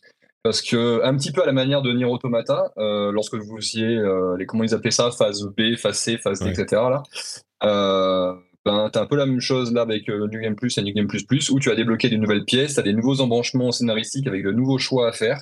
Euh, Enfin, c'est euh, c'est du coup là, je suis en train de le refaire. Effectivement, mon histoire est pas tout à fait la même. Et apparemment, là, tu peux avoir de grands, de, un gros impact sur la fin euh, du, jeu. Donc là, je suis en train de voir ça. C'est hyper intéressant que tu dises oh, parce que les, les jeux Armored Core, j'ai l'impression que c'était pas des, des grands jeux ou en tout cas qui, qui n'ont jamais eu une une portée aussi importante que euh, l'a eu From par la suite, mais c'est très intéressant ce que tu dis que en fait c'est les Armored Core mais qui bénéficient du, du savoir-faire euh, des- de 15 ans de raffinement de, de game Mm. design chez, chez From. Donc c'est Ouais. vraiment un cran au-dessus quoi. Armored Core 6, c'est Ah, pas Armored Core deux, trois 5 crans 2 quoi. Ouais, non, c'est- c'est c'est 3-4 crans au-dessus des, des, des, Mm. des- des- meilleurs qui, pour beaucoup de fans, sont soit Armored Core 3, soit Armored Core 4. Enfin, Mm. C'est vraiment, c'est vraiment une autre classe de jeu. Là, enfin, je pense que beaucoup de gens vont, tu vois, ils, vont, ils voient le, tous, les, tous les jeux qui ont sorti From Software, donc ils vont mettre très haut euh, Elden Ring, ils vont mettre très haut Dark Souls, euh, voilà. Et ils vont mettre, malheureusement, Armored Core 6 en dessous, parce que voilà, c'est un jeu de méca que ça leur parle pas, que plein de gens, ils sont plus, en tout cas en Europe, ils sont plus intéressés par tout ce qui est fantasy par que par ce qui est science-fiction. Alors que non, non, c'est du même niveau. En termes de maestria, euh, c'est du, du même niveau. Alors oui, c'est peut-être moins euh, big picture parce que t'as pas l'énorme open world d'un Ring, euh, mais euh, ça fonctionne toujours avec les niveaux comme les, dans les, les précédents jeux. Si vous avez joué à Armored Core aussi, par- je sais pas, par exemple, une série, moi je trouve qui ressemble un petit peu, c'est les Ace Combat. dans la Mm. façon dont c'est présenté, t'as un petit briefing, ensuite boum, t'es lâché sur une mission. Bon, c'est un peu la même chose avec euh, avec Armored Core. Enfin, c'est euh, c'est c'est vraiment, c'est vrai, c'est ça n'a pas la même échelle, mais en termes de, de raison technique et de, de, de maîtrise, enfin, c'est du même niveau que euh, ce qu'ils ont fait de mieux. Donc, euh, moi, je le mets tout en haut du panthéon du studio. Quoi. J'ai une autre question, enfin une dernière question pour conclure. Euh, je l'ai entendu décrit, et je trouvais ça assez intéressant, comme plutôt que du skill check comme dans les euh, Soulsborne, c'est plutôt du gear Mm. check. Donc il faut que tu aies le bon équipement. Alors oui, bien sûr, il y a du skill aussi, mais c'est vraiment le Ouais. qu'il faut que tu aies choisi le bon équipement. C'est une bonne description, ça euh, C'est- ouais, très, très, très fait, ouais, tout à fait, ouais, c'est très juste. Le, le ski est quand même important, hein, parce que lorsque tu vois 2000, de, de 2500 missiles à tête chercheuse qui te foncent dessus et qu'il va falloir tous les esquiver, ça demande un peu de skill quand même, mine de rien. Mais oui, non, mais complètement. euh, pour vous donner une idée, moi, le premier euh, skill check que j'ai eu dans le, dans le jeu, c'est euh, le fameux boss qui s'appelle Balteus. Euh, ouais, enfin, on, on va Non, mettre les deux ensemble parce que après, que créer, créer, mine de rien, créer le bon robot, c'est aussi un skill. Donc c'est pour ça que Mm. j'ai pas envie de séparer les termes. Mais je comprends oui, que, les gens le, fassent. Mais à la fin du chapitre 1, tu tombes sur un boss qui est euh, incroyable. Donc, il s'appelle Balteus. Les gens qui ont joué au jeu vont tout de suite euh, reconnaître. Euh, il t'envoie effectivement des salves de missiles infinis. Il met des coups d'épée qui traversent la moitié de la, moitié de l'arène. Après, en phase 2, il a des lance-flammes. Mais même les dragons dans le, dans les anneaux, ils crachent pas autant de flammes. C'est aberrant. Et moi, j'étais parti avec un méca qui à ce moment-là était plutôt, plutôt léger, bon temps, double fusil à pompe et des lance-missiles euh, à, plasma qui, euh, qui, étaient supposés attaquer son bouclier, machin, etc. Et l'essentiel du jeu, en fait, était de, ré- de réussir à dodger avec mon méca qui était super, euh, super mobile pour ensuite lui mettre ce qu'il fallait en termes de dégâts. Et j'y ai passé, bah, c'était la semaine dernière, j'ai passé tout mon mercredi. Et à la fin de la journée, je me dis non, bon, ça va pas le faire. Moi, j'ai plus le temps hein, de passer une semaine sur un boss, donc euh, ça va pas être possible. Il faut que je fasse autre chose. Donc du coup, j'ai expérimenté un petit peu. J'ai essayé deux trois builds qui ont qui ont pas pas fonctionné du tout pour le coup. Et à un moment, je me suis dit, si j'arrive pas à esquiver, pourquoi je ne tank pas? Pourquoi je ne deviens pas le tank? Et donc du coup, j'ai fait ça. Je suis parti sur un mecha euh, avec euh, bah, des roues. euh, donc il a plus de jambes, hein, c'est des chenilles comme sur un tank, un tank que vous connaîtrez aujourd'hui, avec deux énormes canons laser sur les épaules et deux canons à plasma sur les bras. Et je les one phase. Mais quand je dis que je les one phase, c'est que euh, jusqu'à présent, avant d'avoir un game over, tu vois, je pouvais l'affronter 10-15 minutes, tu vois, avant de, avant de mourir. Là, le combat, il a duré 3 minutes, je crois. Enfin, je l'ai Ah ouais. Et, et tout C'est le marrant, c'est ce que nous disait Sky qu'effectivement- Marmot aussi. Il nous disait ben, parfois, Ouais. euh, faut que tu changes ton gear, faut pas insister, t'as pas le bon et euh, Ouais, c'est juste. ça, ouais. Très bien. Alors, il y a des moments où tu as envie, parce qu'après, moi, c'est le côté fan de méca, tu vois, il y a encore qui parle, c'est que à la fin, tu as une petite cinématique où tu vois ton, tu vois ton méca, tu vois, près euh, des, des, restes de la, du truc que tu as détruit. Tu as envie, tu sais, sur le petit screenshot que tu vas prendre, que tu as le méca que tu aimes et que tu as fait, que tu as fignolé, tu vois, qui s'affiche sur le petit, la petite image que tu vas partager ensuite sur les réseaux sociaux. Euh, bah là non bah du coup euh, très souvent sur les combats les plus durs bah, j'ai mon gros tank moche qui, euh, qui, apparaît je bon bah tant pis c'est un peu dommage mais c'est le seul truc c'est quoi de temps en temps t'as envie de t'accrocher et pour rester sur un mecha que tu aimes que tu aimes juste son esthétique ou tu aimes un petit peu sa, sa façon de, de jouer. Il y a des fois, c'est effectivement, c'est c'est pas possible. Si, si Très je bien. peux, euh, si Vas-y. je peux rebondir vite fait, si ça, s'il y a le temps, euh, parce que j'ai j'ai passé pas mal, j'ai passé un peu de temps dessus aussi, je l'ai pas encore fini. Et c'est un jeu que j'attendais beaucoup. Euh, moi, justement, dans ce qui a été dit, il y a quelques trucs qui justement me dérangent un poil. Dans l'ensemble, j'adore le jeu, je le trouve incroyable aussi. Euh, mais il y a un truc qui me dérange un poil, c'est que effectivement, euh, en fait, j'ai lu à plusieurs reprises à propos du jeu que c'était vraiment Armored Core euh, meets euh, Sekiro. Euh, parce que, notamment, la personne qui est derrière sur Armored Core 6, c'est la personne qui avait proposé Sekiro à, à l'origine. Et en fait, moi, je retrouve pas ça, justement, dans le jeu. C'est que, et je vois des, des commentaires dans le chat qui vont dans ce sens, c'est qu'effectivement, c'est du gear check à 100%, surtout pour. Enfin, du gear check, du, oui, du build check, disons, euh, pour les boss en particulier. Et euh, Mm. il y a un truc dans Sekiro qui est que Sekiro, c'était l'inverse de ça. Sekiro, il n'y avait pas de build, il n'y avait pas de gear, enfin, très très peu. Et, euh, et en fait, il y a ce truc de. euh, Il y a des boss qui sont très très durs, et malheureusement, je trouve que la solution est presque toujours la même. C'est donc effectivement d'être un tank. Tu vois, ce truc de. Effectivement, il y a des trucs que tu vas pas vraiment pouvoir éviter, et donc tu Mhm. prends un tank et tu lui rentres dedans. Généralement, en fait, et en ce point-là, c'est assez similaire à Sekiro, c'est qu'effectivement, il faut être plus agressif que le boss presque pour le, pour le faire tomber avant. Et c'est presque des phases, en fait, de aussi de DPS check. En fait, c'est si tu arrives à battre le boss assez vite, et ben ça va très bien se passer. Et, Mhm. et ça, je trouve ça un peu dommage. En fait, le seul truc qui me manque dans, la, dans, dans, dans le talent que, que, que From a réussi à démontrer ces, ces dernières années, euh, bah, il me manque cette, euh, cette science du boss un petit peu, je trouve. Il y en a qui sont Mm. mais magnifiques et en termes de mise en scène qui sont top, euh, mais en fait, je suis pas très satisfait de la manière que, que j'ai de perdre à ce jeu, mais je suis malheureusement pas beaucoup plus satisfait de la manière que j'ai de gagner. Et ça, ça me, et ça, ça me Mm. dérange un peu plus. euh, parce que c'est un truc qui est très important, je trouve, dans ces, dans ces jeux-là qui te, qui te proposent des, des challenges, euh, des pics de challenge avec les boss. C'est qu'il faut. Enfin, tu vois, j'aurais aimé être plus satisfait de la manière que j'ai de gagner. Et, euh, Mhm. Et voilà. Et donc, tu vois, il y a, y a quelqu'un sur le chat là qui disait euh, euh, tu, si, quand tu bats un boss, c'est pas forcément que tu le maîtrises mieux, tu peux te faire redéfoncer en le tentant juste après si t'as pas le même build, et- le build et tout. Mhm. Et je trouve que ce que From Software avait apporté en termes de mécanique et de, de, de- de gameplay pur, c'était un peu l'inverse, c'est-à-dire ce truc de. En tout cas, Sekiro faisait ça, c'était si t'as battu un boss, c'est que tu l'as compris. Évidemment, la Ouais. tentative d'après pourra mal se passer et tout, mais il Mm. y a un truc, tu sais, il y avait ce truc qui se débloquait dans ta tête qui disait Ah ouais, d'accord, je le vois. Ah, mais c'est Et pas le maintenant, même j'ai jeu. compris, ça tu se vois, c'est pas. Ah non, je non, pense bien pas qu'on puisse lui je- reprocher de pas c'est- faire la même chose encore une fois, quoi. Euh, non, mais c'est une, question de presque de philosophie et d'approche du jeu, plus que Mm. de. évi- évidemment, je demande pas, je demande pas à Armored Core d'être un littéral Sekiro euh, euh, robot, mais voilà, c'est une, une approche qui moi me plaît un peu moins. C'est même pas pour dire Mm. que c'est pas bon, hein. c'est Ouais. une approche qui moi me Toi, plaît un petit peu moins. Voilà, c'est ça. Mais D'accord. sinon, à côté de ça, et, et tu vois, là, le reproche que je fais, il se base presque uniquement sur les boss. Et, euh, et sur peut-être quelques autres niveaux. Je crois que je vois de quel niveau tu parlais, euh, Loïc, euh, sur le, le- le- avec les ennemis invisibles, dans la fosse, là, hein, c'est ça, j'imagine? Ouais, ouais, c'est ça, ouais.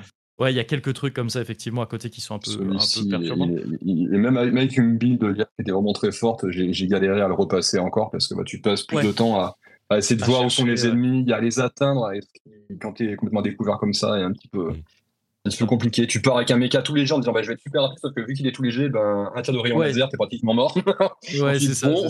Et quand tu arrives avec un mec un peu plus lourd qui du coup peut tanker, bah t'es absolument pas assez rapide pour aller jusqu'à où ils Quoi. Enfin, c'est- Ouais. ouais. ça c'est assez, euh, Mm. assez. Mais en fait, le, le, le skid, effectivement, je, je, je- j'entends parfaitement le, le- l'argument. Je pense que le skid est aussi justement d'en savoir ce qui marche le mieux. Alors Oui. le, le tank, le tank effectivement pour résister aux dégâts que tu prends, c'est une solution. Mais après aussi, sur- aussi sur l'armement que tu vas, Ouais. que tu vas, que tu vas, que tu vas employer. Alors il se trouve qu'on a très rapidement dégagé le méta du jeu. hein. Il y a les, il y a deux, enfin il y a deux armes en particulier euh, qui sont qui sont beaucoup trop fortes dans le jeu. En fait, ils ont introduit une mécanique avec le jeu qui est le le stagger là, je sais pas comment ils l'ont appelé en français, qui fait que Oui, lorsqu'un la ennemi de stun. de dégâts, Il y a plein de jeux qui. ouais voilà, oui voilà, c'est ça ouais, Euh, qui n'existait pas avant. Et euh, sur les boss, sur les gros boss en tout cas, c'est vraiment ce qui, ce qui, ce qui fait que tu vas sauver parce que c'est vraiment là que tu vas pouvoir infliger le plus de dégâts. Et ils ont, euh, ils ont intro, il y a deux armes en particulier dans le jeu, euh, deux fameux, enfin un, un fusil à pompe en particulier et l'autre, j'ai oublié comment il s'appelle. Silks- non, bah, Silksong, c'est c'est pas ça du tout, c'est un jeu qui plaît à la goteuse. Euh, non, je sais plus. Enfin bon, c'est des canons qui se montent sur les sur les épaules là, et euh, c'est à la fois c'est les armes qui font le plus de dégâts euh, de, de, de Stagger, et c'est aussi ceux qui parmi les armes qui font le plus de dégâts lorsque le- l'ennemi en face est, est vulnérable. Donc du coup, tu peux grosso modo rouler sur l'essentiel du jeu avec ces, Mm. ces deux armes là. Vous rentrez un tétrapode typiquement, ça, ça va faire le travail tout seul. Bon, quand il sera Mais bon, dans après, le... euh, j'insiste sur le fait un que jour. je trouve ça merveilleux à côté hein, quand même. Ouais. Tu vois, je voulais pas, je veux pas rester sur une note négative euh, dans ce que je dis sur le jeu parce que je le trouve euh, quand même vraiment incroyable. Je suis, je suis en fait dans l'ensemble plutôt d'accord avec tout ce qu'a dit Loïc. hein. C'est, euh, c'est, juste voilà, j'avais un petit, Ouais, un petit un bémol sur- petit- Sur, les boss principalement, Puis, mais à côté de ça, je- j'adore. Juste pour le petit mot de la fin là-dessus, après je vais ma gueule sur un encore promis. Il- je le vois aussi le jeu comme un petit miracle parce qu'il faut, il faut s'imaginer. Euh, lorsque j'ai rencontré Miyazaki, c'était en 2013 ou 2014, je sais plus, euh, sur un événement Bandai Namco euh, à Tokyo, dans les, bureaux de, Bandai Namco. Et je, je pour voir tout un tas de jeux et il présentait également à ce moment-là, je sais plus, une extension pour un des deux premiers Dark Souls, je sais plus exactement ce que c'était. Et du coup, je prends l'interview parce que bah, ça me permettait de rencontrer Miyazaki, mine de rien. Et j'avais aussi prévu quelques questions sur, un mort corps. Pratiquement dès le début de l'interview, en fait, il me dit euh, il faut, Vous savez, il faut comprendre que aujourd'hui on a une certaine position sur les jeux. euh, sur les jeux qu'on a, qu'on a produits par le passé, et grosso modo, tout ce qu'on a fait avant Dark Souls, aujourd'hui, on a tendance à estimer que c'était vraiment pas bon. Hmm. Et là, moi, je suis le fan de Dark Souls, enfin, je suis le fan de Dark Souls, tu vois, j'entends ça, et je fais Comment ça, mec Qu'est-ce que t'es en train de me dire là Et grosso modo, toutes les questions que j'avais qui étaient liées à, à Mordcore, du coup, je les ai mises au panier. Je me suis dit, mais en fait, euh, il vient de me dire qu'il n'aime pas, il aime pas quoi.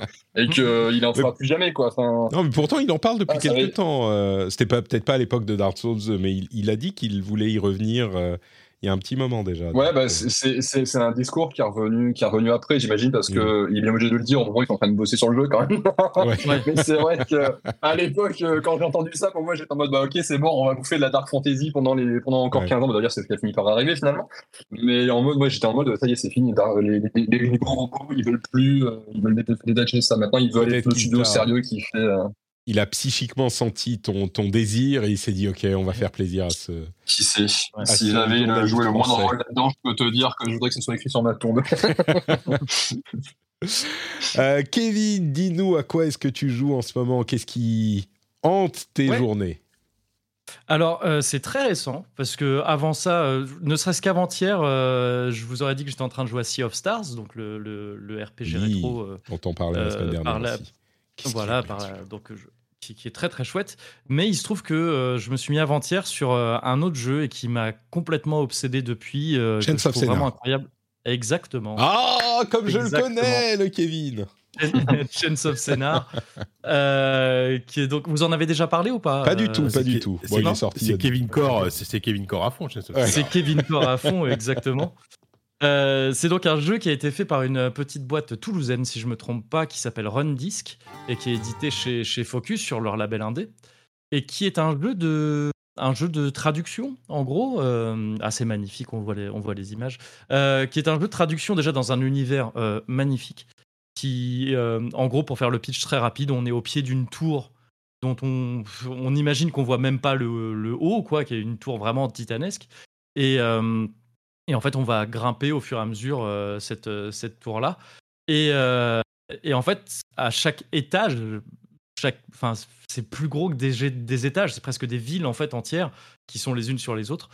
Il y a des peuples différents qui ont des langages différents et qu'il va falloir apprendre à comprendre, à traduire et à, et à manipuler pour, pour avancer dans le jeu. Donc concrètement, ce qui se passe, c'est que les gens parlent, te parlent avec des symboles qui sont autant de caractères. euh, et que euh, de- au bout d'un moment, tu vas avoir un carnet, qui, tu vas pouvoir sortir un carnet sur lequel tu vas mettre tes hypothèses de traduction des caractères. Par exemple, le premier, euh, la première occurrence de ça, c'est euh, tu rencontres quelqu'un qui te, euh, qui te, qui lève la main en te voyant et avec un petit caractère au-dessus. Bon bah, tu supposes que ça veut dire bonjour, ou en tout cas que ce sont des salutations Hmm. tu notes ça. C'est une supposition pendant quelques temps. Et au bout d'un moment, tu vas pouvoir le valider. C'est-à-dire que le jeu va te proposer des étapes où il va te, il va te sortir ton carnet. Tu vas avoir des petits dessins qui illustrent euh, des actions, des verbes ou, ce genre de choses. Tu vois quelqu'un qui dit bonjour. Si tu mets le bon caractère dessus, euh, que tu as consigné dans ton carnet avant, le jeu va te dire oui, effectivement, ça veut dire bonjour, c'est ça, et maintenant c'est traduit systématiquement quand tu le, quand tu le vois.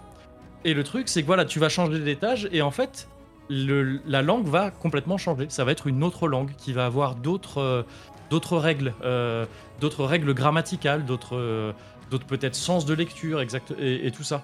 Et donc tu vas jouer en parce qu'il y a quand même un peu de porosité entre les niveaux, donc tu vois un peu de langue d'au-dessus quand tu es dans le niveau du dessous et inversement.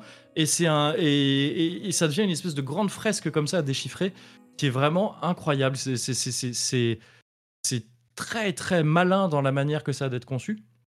Et, euh, et, et en plus, surtout l'univers que ça dessine, cette énorme tour là, avec le.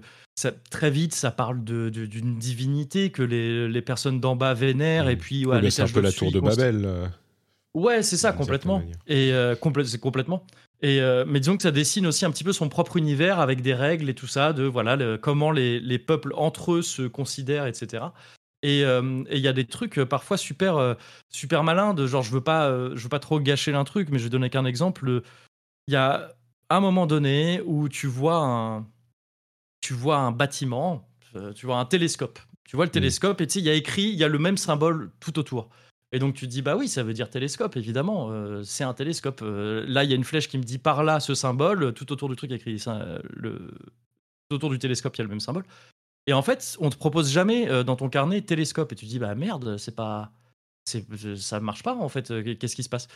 Et c'est qu'en fait, le truc, c'est que dans la culture de la, du, du peuple dans lequel t'es, c'est- ils appellent pas ça un télescope, pour eux c'est un trésor, c'est leur trésor. Et tu vois, il faut comprendre ça. Il faut comprendre qu'en fait, ce que tu dois, tu te, tu te mets vraiment à la place des gens autour et tu dis ah non, ok, ça c'est le trésor. Et ça implique tout un truc sur leur univers, sur leur euh, leurs coutumes, leur, leur, euh, même leur religion parfois, euh, qui, qui- qui est assez, euh, assez grisant à, à découvrir. Et euh, graphiquement, c'est magnifique. Ça évoque vraiment de la bande dessinée franco-belge. On aura tôt fait de, de comparer ça à, à du Mobius Jodorowsky. Et ça y fait vraiment penser, évidemment. Personnellement, ça me rappelle aussi euh, beaucoup, beaucoup, beaucoup euh, la saga des cités obscures de Skuyton et Peters. Je ne sais pas si, si ça vous évoque quelque chose. C'est une série de BD euh, incroyable aussi. Sur euh, justement des constructions comme ça un peu folles. Il y a, il y a un, il y a un tome de, ces- de, de cette série-là qui s'appelle La Tour et qui pourrait faire penser à, à, Mm. à Chance of Scénar. Et donc il y a une patte comme ça graphique qui est, qui, qui est, qui est superbe. C'est c'est vraiment un, un enchantement euh, permanent de découvrir euh, chaque nouveau secteur et, et de manipuler les langues comme ça dans ce jeu-là. C'est- C'est vraiment une grosse, grosse surprise pour moi parce que j'en ai pas trop entendu parler avant. Ouais, et ça se dessine comme un truc. euh. Ouais, en fait, c'est marrant, Il y, a eu, il y a eu des échos quand même, même, euh, je sais pas si vous avez vu, mais euh, Schreier, euh, Jason Schreier, qui, donc, Oui. qui a quand même qui a un certain, euh, une certaine tribune, euh, a tweeté ça de nulle part en disant la semaine dernière, je savais pas ce que c'était, aujourd'hui, c'est peut-être un de mes jeux de l'année. Donc, Ouais. il est possible que, euh, tu vois, qu'il y, qu'il y a un peu de trucs autour de cette sortie et que le bouche à oreille fasse un, Bah, fasse, complètement. euh, ouais. un bon Euh, ouais. Moi, je l'ai je l'ai vu passer effectivement par Schreier. Bah, Sky Marmot, dont on parlait tout à l'heure, a adoré également. Euh, Mhm. Il est dispo sur euh, partout PlayStation, PC, Ouais. euh, Switch, euh, Xbox. Il y a une démo, il y a une démo dispo au moins sur Steam, peut-être Mm. ailleurs aussi, donc c'est l'occasion de tester. Mm. Ouais, c'est c'est vraiment pareil. hein. Moi, j'en avais jamais entendu parler jusqu'à il y a trois jours où tout à coup tout le monde en parle. Je pense que c'est le genre de jeu dont tout le monde va parler pendant une semaine puis qu'on va oublier Ouais. parce qu'évidemment il y a Ouais. plein de choses en ce moment. Mais c'est incroyable qu'ils réussissent à se faire une place euh, au milieu de toutes les autres sorties. Donc euh, Ouais, c'est clair. effectivement.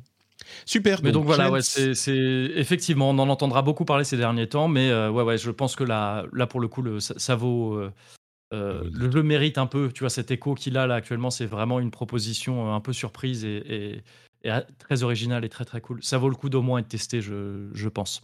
Voilà. Chance of Scénar. Et on mettra le lien, enfin le, le- le nom dans les notes de l'émission aussi, bien sûr, comme toujours. Si, oui, si vous savez pas de quel jeu on parle, on essaye de rappeler à la fin à chaque fois, mais de toute façon, les, les noms des jeux dont on parle euh, comme ça, auxquels on joue, bah, ils sont dans, le, dans les notes de l'émission. JK, tu as également joué à un jeu qui est sorti il y a pas longtemps, dont, que tu évoquais un tout petit peu la semaine dernière. Ouais, ouais, ouais. Où là, j'ai- t'as passé plus de temps avec. Ouais, j'avais commencé à jouer à Under the Wave. euh, j'ai terminé Under the Wave entre temps. Le jeu est pas très long. Euh, c'est 8 heures de jeu à peu près. Et euh, c'est un jeu français aussi, hein, on continue. Euh, c'est un jeu fait par Parallel Studio, qui est un studio de... créé par les gens qui ont fait à l'époque White Knight. Je sais pas si ça vous parle, White Ah Knight. oui, Qui j'avais bien une espèce aimé. de jeu à- à- qui était un hommage à Alone in the Dark. Mm. Très clairement. Là, on est sur un style à la fois visuel et même en termes de gameplay vraiment différent. En fait, Under the Wave, c'est un, c'est un open world, mais très très focus sur la narration. C'est ça qui est intéressant. Mais moi, j'aime bien ce genre de jeu. Ces, derniers temps, il y, a eu, il y avait eu Season au début de l'année qui était ça aussi. Qui était un petit open world à visiter avec, beaucoup, d'histoires. Voilà, c'est un peu pareil. Euh, sauf que ça se passe intégralement sous l'eau. Et euh, on incarne un, homme qui s'appelle Stan, qui est en- en- engagé par une compagnie pétrolière pour en gros s'occuper de la maintenance d'une station sous-marine qui exploite, euh, bah, qui exploite des gisements de pétrole. Et en fait, il y a vraiment deux, histoires en parallèle qui se suivent. Il y a la grande histoire qui est, il se passe des choses un peu, un peu inquiétantes dans cette station. euh, dans, cette, dans cet environnement, donc on doit euh, naviguer pour aller d'une base à l'autre, etc. Euh, découvrir des, des- choses cachées, des choses, voilà, des, des- un truc un peu complot, etc. Mais c'est une, une très bonne histoire, assez, assez classique, mais qui, se suit avec plaisir, avec un, fort aspect euh, euh, écologique. C'est-à-dire que ça parle aussi, mine de rien, ça, thème- ça, ça aborde les thèmes de la marée noire, de, de l'exploitation des océans, etc. Euh, c'est plutôt, plutôt, plutôt cool. Et en plus, en parallèle, tu as l'histoire personnelle de Stan, parce que tu comprends que s'il est là, s'il a décidé de s'isoler pendant, euh, pendant plusieurs semaines, euh, c'est pour une bonne raison. Euh, tu comprends rapidement qu'avec sa femme, parce qu'en fait, il, il peut appeler sa femme régulièrement hein, via un ordinateur, euh, ça va pas très bien, il, se, voilà, il y a, y a- y a quelque chose qui se passe. Quoi. Donc, euh, et, et on va découvrir un peu au fur et à mesure euh, ce qui est son histoire personnelle. Donc, c'est vraiment deux histoires qui se chevauchent. Euh, c'est un jeu qui, qui est assez émouvant, qui, moi, m'a- pas mal ému euh, régulièrement. Euh, à jouer, c'est assez intéressant. Donc, c'est comme je disais, c'est un, un open world, mais qui est vraiment pas. Euh, un, un- c'est pas par exemple c'est pas Subnautica. Voilà c'est vrai que, Mm. que quand on voit le truc on peut se dire c'est un Subnautica. Ça ressemble pas un trop peu parce dans- que c'est pas parce que c'est sous l'eau. c'est pas orienté voilà mais c'est beaucoup moins orienté survie et crafting c'est beaucoup plus focus sur la narration. Tu peux fabriquer des objets tu peux récupérer des, des, des- des ressources pour fabriquer euh, je sais pas moi des bâtons d'oxygène des choses comme ça. Euh, mais l'intérêt n'est pas là. L'intérêt c'est euh, c'est effectivement de suivre l'histoire et euh, de de- d'explorer un petit peu. Sachant que en 8 heures tu vas faire l'histoire principale on va dire mais tu peux aussi un petit peu explorer à droite à gauche pour avec des objectifs secondaires qui sont sont pas forcément très intéressants à faire. Le le, le monde il est, assez assez assez beau. Franchement le jeu a, la gueule a un style graphique assez intéressant. Euh, et euh, euh, et voilà il y a- y, a, quelques petits bugs qui m'ont un peu embêté. Alors le, jeu a été patché après que je l'ai fini donc euh, j'en profiterai pas. Mais il y, a, eu quelques bugs qui m'ont un peu gêné notamment quasiment des bugs qui, qui ont fait me bloquer complètement dans le jeu du, du merci j'ai réussi à m'en sortir euh, mais je trouve que c'est un jeu qui a quand même une, une patte en termes d'ambiance, en termes d'histoire, euh, qui est vraiment assez réussi, qui mélange à la fois, bah, je, l'ai dit- je l'ai dit, hein, le- le- un, un open world assez, assez chouette à visiter et euh, une, une- une histoire très forte, avec un gameplay qui est somme toute assez simple. hein. Le, le- le jeu est facile dans le sens où comme c'est vraiment un, un jeu avant tout narratif, Mm. ça va surtout être des petits puzzles, il n'y a pas de combat, il n'y a pas de choses comme ça, ça va être des petits puzzles, de l'exploration. Euh, voilà, c'est assez facile à jouer et à prendre en main, mais euh, super ambiance, euh, bonne histoire. globalement, c'est un que- jeu que j'ai vraiment, vraiment apprécié. quoi. Ouais, j'ai l'impression que le gameplay, c'est un véhicule pour faire passer la narration, quoi, pour rythmer un peu le truc. Mais est-ce que. C'est ça, ouais. ça- moi, ça m'évoque, quand on en parle et quand je vois le truc, ça m'évoque un petit peu tous ces walking simulators à la Firewatch, What Remains of Edith Finch, limite Gone Home. Ouais. C'est un petit peu cette ambiance. La narration t'emmène dans des, Ouais. des chemins. Bah, pour le euh, coup, euh, le, le, le premier que tu as cité est, euh, est assez pertinent. Firewatch, Mm. c'est vraiment. euh, Il y a un feeling à la Firewatch parce qu'en fait, comme Firewatch, en fait, c'est un petit open world, mais qui est drivé par, par la narration et aussi tu as tout un système de. Enfin, tu as, beaucoup d'interactions, euh, mais uniquement avec des gens que tu ne vois pas. Parce que en, en plus de, de, de- de sa compagne, il y, y a son supérieur, en fait, qui, qui s'appelle. Sais plus comment il s'appelle, Tim, voilà, euh, qui est resté sur, qui est resté sur, sur, une, sur une plateforme pétrolière à, à la surface et avec qui il va euh, régulièrement euh, interagir, à qui il va se confier, avec qui il va discuter. Sauf que contrairement à Firewatch, et à la limite, ça aurait été un peu la limite du jeu, t'as pas de choix de réponse, tu peux pas orienter ta conversation Mm. en fonction de ce que te dit. Là, là, c'est vraiment de la cinématique classique, quoi. Mais par contre, il y y a vraiment ce côté-là, c'est-à-dire que t'es tout seul pendant tout le jeu. Tu es littéralement la seule personne humaine que tu vois dans le jeu, et euh, mais régulièrement tu vas tu vas interagir avec d'autres gens avec la voix, et ça crée un truc, euh, ça crée un truc à la Firewatch. Et vraiment, si- c'est vrai que si on veut jouer au jeu des comparaisons, c'est à mi-chemin entre une Firewatch et Subnautica, euh, tu vois, c'est Ouais. pile entre les deux, quoi. Et voilà, un, c'est un chouette jeu. Il est dispo sur quelle plateforme? Euh, PC, euh, PC console, il est pas dans le Game Pass. Je, bah, maintenant, Oh, mais comment à dire qu'un jeu n'est pas dans le Game Pass, ah, il est pas dans le Game Pass. quelle honte Mais, euh, non, non, c'est. En fait, c'est, c'est un- je trouve que c'est un chouette jeu à faire entre, en, en parallèle d'un gros jeu. Tu vois, quand tu Mm. joues à Baldur's Gate ou à Starfield, que ça fait 70 heures que tu es dessus, tu as envie de respirer un peu. Un jeu qui se fait en 8 heures, tu vois, t'es, t'es content. Sur toutes les plateformes, du coup. Pas la Switch, pardon. PlayStation, Xbox Non, et PC. Euh, super, donc ça s'appelle Under the Waves. Pour ma part, j'ai joué à... Il y a deux autres jeux que je veux évoquer euh, rapidement, parce que vous les connaissez euh, certainement. Il y a d'une part euh, Pikmin. Figurez-vous que j'ai joué un petit peu à Pikmin, à la démo de Pikmin. En fait, je cherche souvent, toujours, des jeux auxquels je peux jouer avec mon fils qui est un petit peu peureux, comme je vous en parle souvent. Les, méchants, les petits monstres, ça lui plaît pas trop. Et donc, je me suis dit, on va tester Pikmin. Là, c'est quand même relativement gentil. Il n'y a pas énormément de méchants, en tout cas au début. Et donc, il y a la démo en plus qui est dispo gratuitement. Euh, et franchement, alors, le jeu, mon fils, ça lui a plu. Il reste surtout dans la zone où il y a absolument pas de méchants, genre le hub central où on peut faire, euh, on peut bouger un peu, lancer ses Pikmin et, et- et c'est tout. Mais moi, j'avais jamais joué à Pikmin, donc c'était un petit peu aussi l'occasion de, de le découvrir. Et bon sang, c'est incroyable ce jeu. Enfin, incroyable. c'est, c'est intéressant, mais surtout, je trouve que euh, c'est encore une démonstration de la maîtrise de gameplay de, Nintendo, bien sûr, mais aussi de la manière dont ils réussissent à prendre un genre de jeu existant et le rendre compréhensible, euh, abordable pour les joueurs les moins spécialisés. Parce que Pikmin, c'est clairement un jeu de... euh, c'est un STR en fait, un, un STR. C'est vraiment un, jeu de stratégie en temps réel. Sauf que là, les mécanismes de gameplay qu'ils implémentent euh, pour rendre ça euh, euh, possible à faire pour tout le monde, c'est tellement intelligent, tellement malin, avec un personnage qui va contrôler les unités. Mais, mais on retrouve, quand on connaît les STR, les StarCraft, et enfin tous les STR, on retrouve ces mécaniques.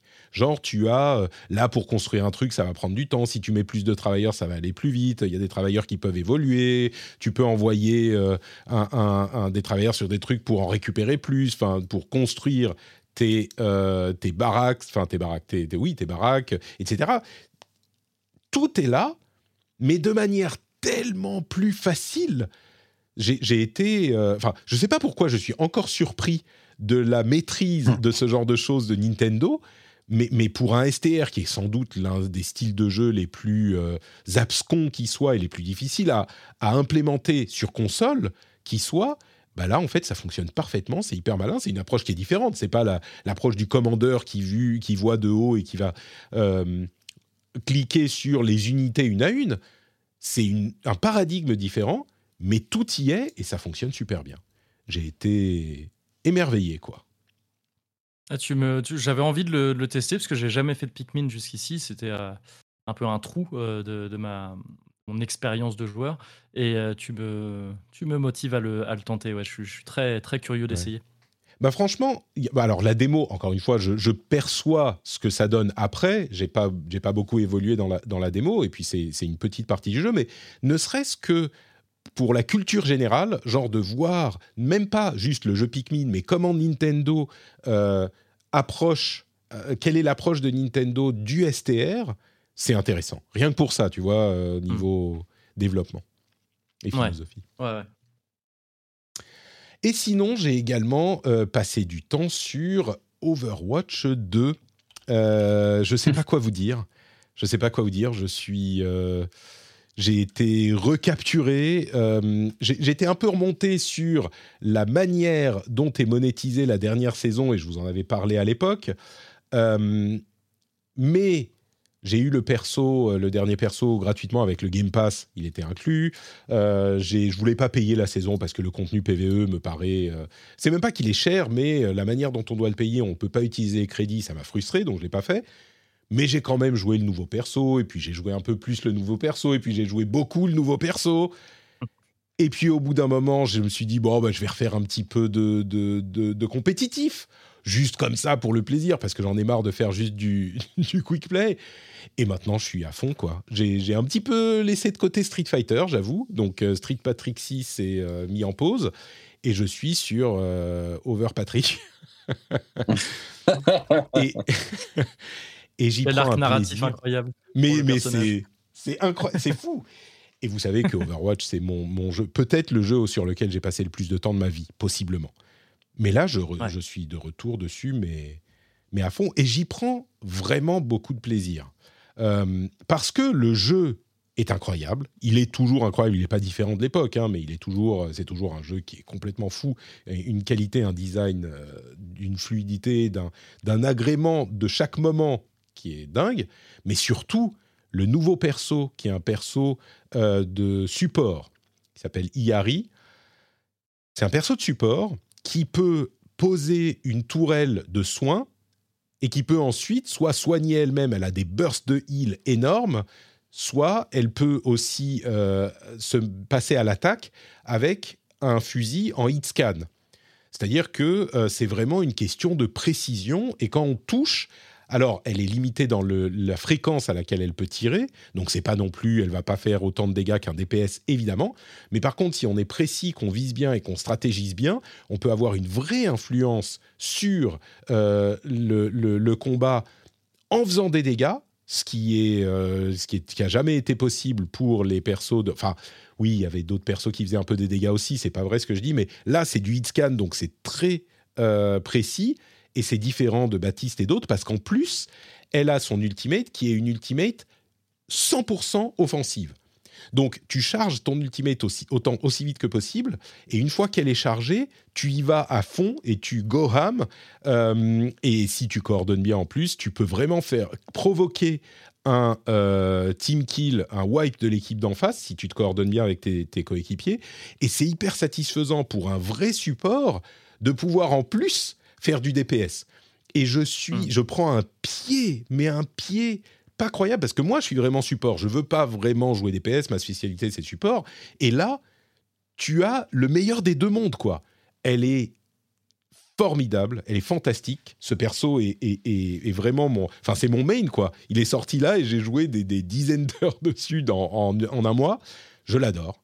Et ça veut pas dire que je suis bon. J'ai été placé genre euh, j'ai- sur mes, mes placements de euh, de compétitif. J'en ai, gagné 5, j'en ai perdu 13. Donc, euh, vous voyez, je suis pas. Bon, ça faisait longtemps que je n'avais pas joué. Et, et du coup, j'ai été en Silver 4, je crois. J'ai gagné, j'ai fait un sans faute sur la session suivante, donc je suis remonté un petit peu. Je suis sûr que je pourrais remonter en, en Gold, peut-être même un petit peu plus si je m'y mets vraiment, on verra. Mais le plaisir de ce jeu, c'est. C'est inaliénable, quoi. C'est fou. Je sens que vous n'êtes pas des gros fans de- d'Overwatch, mais, mais moi, ça me. Pas plus J'ai essayé mais- pourtant. hein, Ouais. J'ai essayé. J'étais très fan du design, enfin du design, au sens visuel du terme, de Farah sur le premier jeu. Ah bah oui, un méca. personnage en Queen, armure. euh, Euh, elle avait un style incroyable, donc du coup, ça m'a ça m'a plu parce qu'elle avait un, un gameplay qui me faisait un peu penser à mes, mes, mes meilleures heures sur, sur Tride, à passer mon temps à Mm. sauter et à envoyer, des coups de, fait. Mais euh, ouais, j'ai dû jouer une trentaine d'heures max et j'ai arrêté. Je... Seulement une trentaine d'heures. Tu as abandonné tout de suite. et Ouais. En vrai, ça fait déjà pas mal de temps. Non, mais bien Non mais sûr. ouais, je trouve que le jeu est hyper bien fait sur une de trucs, mais finalement, je me suis, j'en suis reparti en me disant, c'est pas un FPS. Et Euh, un alors, la peut-être pas première jusque-là. euh, Alors, Ouais, t'as pris un perso qui-. Ouais. Non, mais non, mais en fait, je, ouais, je- en fait, je trouve pas que ce soit un bon FPS dans le sens où je trouve pas que tirer et tu- tuer des gens soit agréable. Je sais pas si tu vois ce que je veux dire. Enfin, si tu vois ce que je, ce que je veux dire, parce que tu joues à Destiny, donc du coup, tu sais ce que c'est Ah que bah oui, non tuer mais des gens euh, dans. Destiny. Ah oui, oui, Ouais, non, non, je mais sais, évidemment, non mais J'aurais- pu, j'aurais pu citer d'autres exemples, mais c'est vrai que sur, moi j'ai besoin quand même d'avoir ce feeling et je l'avais pas trop sur, sur Overwatch. À, côté de ça, il fait un milliard de trucs super bien, c'est juste que je pense que c'est pas pour moi. ouais. Bon, Mais j'ai essayé, voilà, je suis venu, j'ai vu, j'ai vu ouais, tous les personnages en hyper sont dans la classe et toutes les capacités sont bien pensées, les arènes sont top, enfin, vraiment c'est Ouais. bien, c'est juste que bah, ça, me, ça me parle pas quoi. sorti 2000 2016, euh, en 2026, ça fera 10 ans, tu pourras lui redonner une chance. Je pense que pour les 10 ans, ça sera son cadeau. écoute, on verra. Et donc voilà pour les jeux auxquels on a joué ces derniers temps. Euh, quelques petites news pour conclure cet épisode. D'abord, euh, alors je vais juste le mentionner, le fait que euh, Starfield était disponible, donc euh, je ne sais plus si j'en avais parlé, c'est pour ça que je, que je le dis, euh, qu'il était disponible plusieurs jours avant, cinq jours avant pour ceux qui payaient plus. Moi, ça m'a un peu frustré, je l'ai exprimé. Euh, J'en avais déjà parlé à l'époque de Forza, il y a je crois deux, trois jeux qui ont fait ça. Et c'est vraiment, euh, Cassim a mis les bons mots sur cette frustration. C'est que en fait Microsoft a détourné la promesse du Game Pass d'avoir les jeux en day one. Bah là, en pratique, oui, ils ont appelé ça un early access. Et comme je le disais sur Twitter il y a quelques semaines déjà, c'est pas un early access, c'est une sortie anticipée pour ceux qui payent plus.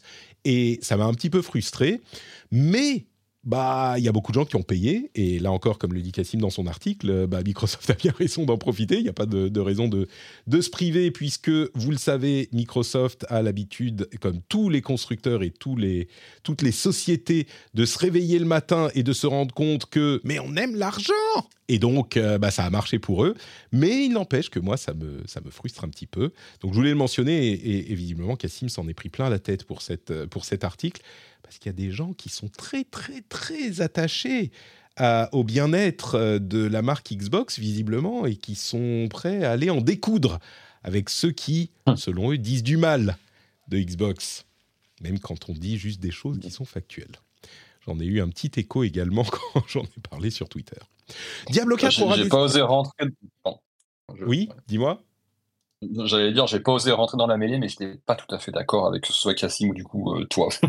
oui. mais bon, c'est Alors, c'est pas la place pour en débattre. Oui, on pourra, on pourra peut-être en parler un jour, mais bon, tu t'estimes que c'est vraiment un early access, quoi. En fait, je crois qu'on a tendance en France, peut-être parce que c'est une langue étrangère, à trop mettre dans des, des, étiquettes à ce que veut dire, ce que veulent dire certains thèmes et comment certains termes, pardon, et comment on doit les utiliser. Alors, early access, ça veut juste dire y accéder plus tôt. Hein. Je dirais qu'aujourd'hui, quand on parle d'early access, on met ça un petit peu au même niveau que des bêtas, des machins, etc. Jouer un jeu qui est pas fini, machin, ça veut juste, dans l'absolu, ça veut juste dire y jouer, y oui. jouer, euh, y jouer plus, plus, plus, plus tôt, plus rapidement. Sur bon, ce point, on sera d'accord. Mais Day One, du ça coup, dire les, Day One. Les, les, les, gens qui ont, oui, non, mais bien entendu, mais les gens qui ont euh, acheté la collector, qui faisaient ce petit avantage d'y jouer quoi, trois jours avant les autres, bon. Mais ça, ça me gêne ouais, pas. Après, je comprends par rapport à ça, la promesse du, à mais la promesse ça. du Pass, mais ça, ça les collecteurs les qui donnent accès qui avant, ça existe depuis plus, des années. Ça me, ça me choque pas. Ouais, ça, alors Pardon ça me choque. Pour être honnête, ça me choque pas énormément non plus. Mais finalement, j'imagine qu'on n'est pas sur un. Ah, oui, oui. j'ai vu des choses sur Twitter en me levant ce matin qui m'ont plus choqué que ça aussi. mais... C'est ça, je vais pas aller faire un procès à Phil Spencer et le traîner euh... dans la boue pour. Mais oui, c'est juste que je, bon, je, dans la, dans petit filou, quoi. Je, comprends le, je, je, comprends le postulat de base qui est de dire euh, Game One, Game Pass, mais techniquement Game One, euh, bon après, euh, on le redit, hein, je suis un ancien, enfin j'ai bossé pour Xbox, enfin blabla. Bon, mais je, je l'aurais dit même si j'avais été juste simple, simple journaliste comme avant. Euh, mais tu étais, tu étais déjà gens, à l'époque. Les gens, les, les, gens, je veux dire, les gens, la date de sortie, c'était le 6, si je dis pas de bêtises. Le 6, ouais. Et l'Early Access, c'était le ouais. premier. Ouais. Et donc, du coup, les gens, comme promis, de, promis à la base, vont y jouer à la date de sortie officielle qui oui, est, euh, qui est le C'est ça le problème. C'est qu'ils jouent sur bah, les bons ça, pour oui. moi, tu vois. Ouais, ouais. C'est qu'ils Ouais, disent c'est la toi, sortie je- officielle, alors qu'en fait, la sortie officielle pour tous ceux qui veulent payer un peu plus. Et à la limite, le fait qu'il y ait une sortie anticipée pour les gens qui payent plus, c'est pas ça qui me gêne. Ça se fait depuis longtemps et c'est pas du tout un problème, qu'on l'appelle euh, Early Access ou autre chose. Là où ça me gêne un petit peu plus, c'est que ils te euh, promettent le Game Pass. L'un des arguments, sans doute, l'argument principal, c'est tous nos jeux, vous y jouez Day One. Et là, je trouve qu'ils euh, un peu le truc pour. Je trouve que c'est pas un vrai Day pour- One, quoi, du coup. C'est ça, c'est pas un vrai day one parce Ouais. que et, et ils ont raison, ils ont raison, ils veulent tirer un petit peu plus d'argent de ceux qui veulent absolument y jouer au moment où la hype est la plus forte et qui sont hyper euh, à fond dessus. Je comprends pourquoi ils le font, ils l'ont fait avec Forza, ils l'ont fait avec, d'au- avec un, un jeu- un autre jeu, je crois, mais c'est quand même un petit peu bon. Bref, Je, je pense, je, pense que je, je pense que je serais d'accord si euh, l'Early Access était genre une semaine, deux semaines, tu vois, euh, avant tout le monde. deux semaines, ça commence à faire beaucoup. Là, on parle d'une poignée de jours. Je dis, bon, bah oui, mais Ouais, mais je trouve, que je trouve que c'est ça, ça remet un peu la responsabilité et le choix sur le sur les, le public. Et je suis pas forcément d'accord avec ça. Je trouve que non, c'est c'est vraiment des choix qui viennent des, des sociétés, des entreprises elles-mêmes et qui dictent un peu euh, qui dictent un peu le, le comportement des consommateurs et consommatrices après. Mmh. Et pour moi, il y a quand même clairement un jeu sur les mots à minima, tu vois, qui est fait avec ça. Et, Oui, oui, oui, oui. oui. et- alors, j'irai pas, j'irai pas charger euh, outre mesure euh, Microsoft des choses plus graves C'est dans pas- la vie, pas la c'est- pas la pratique la plus dégueulasse que- dont peuvent être euh, capables certains éditeurs euh, et concepteurs de jeux vidéo. Mais, euh, mais oui, bon, voilà, je pense qu'on peut s'accorder sur le fait qu'au moins il y a un petit jeu sur les mots et que bon, tu, tu vois, on, on voit un peu, il y a- il y a- il y a- il y a- euh, Ouais. tu- tu- on sent que eux-mêmes ils sont obligés de trouver, tu vois, de dire ah non mais c'est pas littéralement le Day One. euh. Enfin le Day One reste le Day One. Tu vois, on sent qu'il y a un truc quoi en fait, je trouve. Et, et je comprends que ça puisse un petit peu, voilà, euh, un petit peu. C'est Ouais. marrant parce que je crois pas qu'il y avait eu débat à l'époque sur Forza Horizon 5 notamment, qui avait eu accès Ah bah moi, j'en avais parlé. Je qu'on en- Moi, à l'époque, Ah j'en ouais, avais parlé, je l'avais noté. Alors, ça n'avait pas fait débat, et puis c'était pas un jeu aussi gros. Mais moi, je l'avais noté. J'avais dit, mais attends, euh, c'est pas con de leur part. euh, tu payes 30 euros de plus, tu peux jouer avant. Donc, même ceux qui sont abonnés au Game Pass, euh, ils, ils- ils Mhm. grattent euh, de leur argent aussi. C'est c'est malin quand même. Ah bah, à, à- à- Mais- à l'époque, je t'aurais dit en, en- en Et tant que mec qui ne bossait pas du coup chez, chez Xbox à l'époque, je t'aurais dit bah écoute, euh, moi aussi je suis abonné Game Pass et j'ai acheté mon jeu. donc Ah, mais je coup, sais, je sais bien. Non, mais je, je, je, je charrie dans l'absolu, je, je m'en fous un peu, mais c'est. Ouais. c'est je vais lire un truc, ça va fâcher des gens peut-être. Enfin, oula, non, mon dieu, on peut plus rien dire, etc. Non, je déconne. Mais euh, il Mm. y, a, il y a ce côté euh, qui, qui est développé en France, et mais qu'on retrouve un petit peu aussi ailleurs, c'est qu'à un moment, c'est Xbox. Et Xbox, euh, ils n'ont pas le droit beaucoup à l'erreur, grosso modo. Mais, mais Je non, c'est sais- pas je ça. sais pas. si- Attends, je, pense je pas. passe, je passe mon temps à gueuler sur Sony et Non, leur mais- prix exorbitant et la manière dont ils Ah, profitent de leur position de, là, je pense aussi leader. en, Je vous ai perdu. Ah, on en, on entend, on en entend beaucoup parler parce que Starfield était un jeu très attendu aussi. Euh, moi, Ouais, Non, et puis- c'est aussi lié à ça, quoi. Et puis sur ce point, euh, alors vraiment, je suis pas d'accord avec avec Epion sur ce sur ce point. On- en, en l'occurrence, et on en a plus parlé que, que je voulais. Hein, c'est pas la fin du monde encore une fois, mais on en parle là parce que factuellement, ils ont filouté. Je veux dire, ils ont dit c'est Day One et ils te filent le jeu. C'est Day One, sauf si tu payes plus. Il n'y a, y a pas de. Au minimum, ils jouent sur les mots et bon, bref, on, tombera pas d'accord euh, sur ce point, mais je suis content que tu. Non, non, oui, mais c'est pas. je, je suis content que tu sois là Ouais. pour représenter le- le- les défenseurs euh, de, de la, la justice microsoftienne. Non, mais je, je, j'aurais, t'aurais été un autre éditeur, j'aurais dit la même chose. C'est juste Bien sûr, ça, bien me, sûr. Ça, me, ça, ça me choque pas, ça me choque pas particulièrement. euh, comme ça m'avait pas choqué pour Forza, comme ça me choque pas pour Starfield, et ils le referont très probablement, je pense. Ah bah, Et ça me sûr. choquera, ça me choquera pas de la, exactement de la même manière. Pour les gros jeux, en fait, il y a une ligne dans leur euh, bilan comptable, c'est euh, combien on va pouvoir récupérer en vendant 30 euros à ceux qui ont le Game Pass, euh, le- le- l'édition supplémentaire, et la ligne d'en dessous pour comparer, c'est quel va être le niveau de euh, bad press qu'on va avoir. Est-ce que les deux se compensent ou pas? Bon, euh, là, finalement, sur euh, Starfield, ça vaut le coup de, de se faire un petit peu euh, euh, malmener. Ouais, puis surtout que pour le coup, surtout on sait que ça marche parce que je, je sais pas pour Starfield, je, je sais pas si les chiffres sont, sont visibles, mais sur Forza Horizon 5 à l'époque, tu avais un compteur de joueurs, je sais plus quelle section, mais qui te montrait combien de gens avaient accès au jeu et étaient en train d'y jouer. Et euh, sur la, la, à la fin de l'early access entre guillemets du coup de, de Forza Horizon 5, ils étaient montés à 4 millions et des poussières de, de joueurs. C'est-à-dire plus Mais que oui, de gens qui avaient acheté euh, Forza Horizon 3 euh, qui étaient jugés comme le meilleur épisode de la série. Mais c'est- ça carbure quoi. c'est c'est- c'est exactement l'argument de Cassim. Vu les chiffres qu'on a eu sur Steam, c'est évident qu'ils ont fait un choix qui est, qui est cohérent. Je veux dire, à un moment, euh, quand tu Mhm. as 250 000 joueurs en simultané sur Steam, ils sont pas tous abonnés au Game Pass. Euh, il y a, enfin, je veux dire, ils sont pas tous pas abonnés au Game Pass. Il y en a énormément qui sont dans le Game Pass et qui ont payé beaucoup pour avoir accès avant, euh, et d'autres qui sont même pas abonnés, qui ont payé beaucoup aussi. Mais c'est la partie Game Pass qui. Donc financièrement, ça fait complètement, c'est complètement cohérent. Mais bon, bref. J'ai eu le, le soutien moral de Kevin, ça me fait, ça me fait plaisir. Non, mais je pense que vous êtes plein d'être trop d'accord sur la question. Je, c'est- je Ouais. voulais juste mettre un petit, un petit avis à l'inverse, mais c'est pas, pas méchant. Très bien. On, on- on ira définir Day One euh, sur euh, un dictionnaire un jour et comme ça on pourra exactement savoir si on a raison ou pas. Diablo 4 va avoir des expansions annuelles, des extensions annuelles. Je vous avoue que j'ai du mal à voir comment ils vont réussir à faire des extensions annuelles, là où pour World of Warcraft, ils n'ont jamais, jamais réussi à faire en dessous de deux ans. C'est peut-être plus ambitieux d'en haut.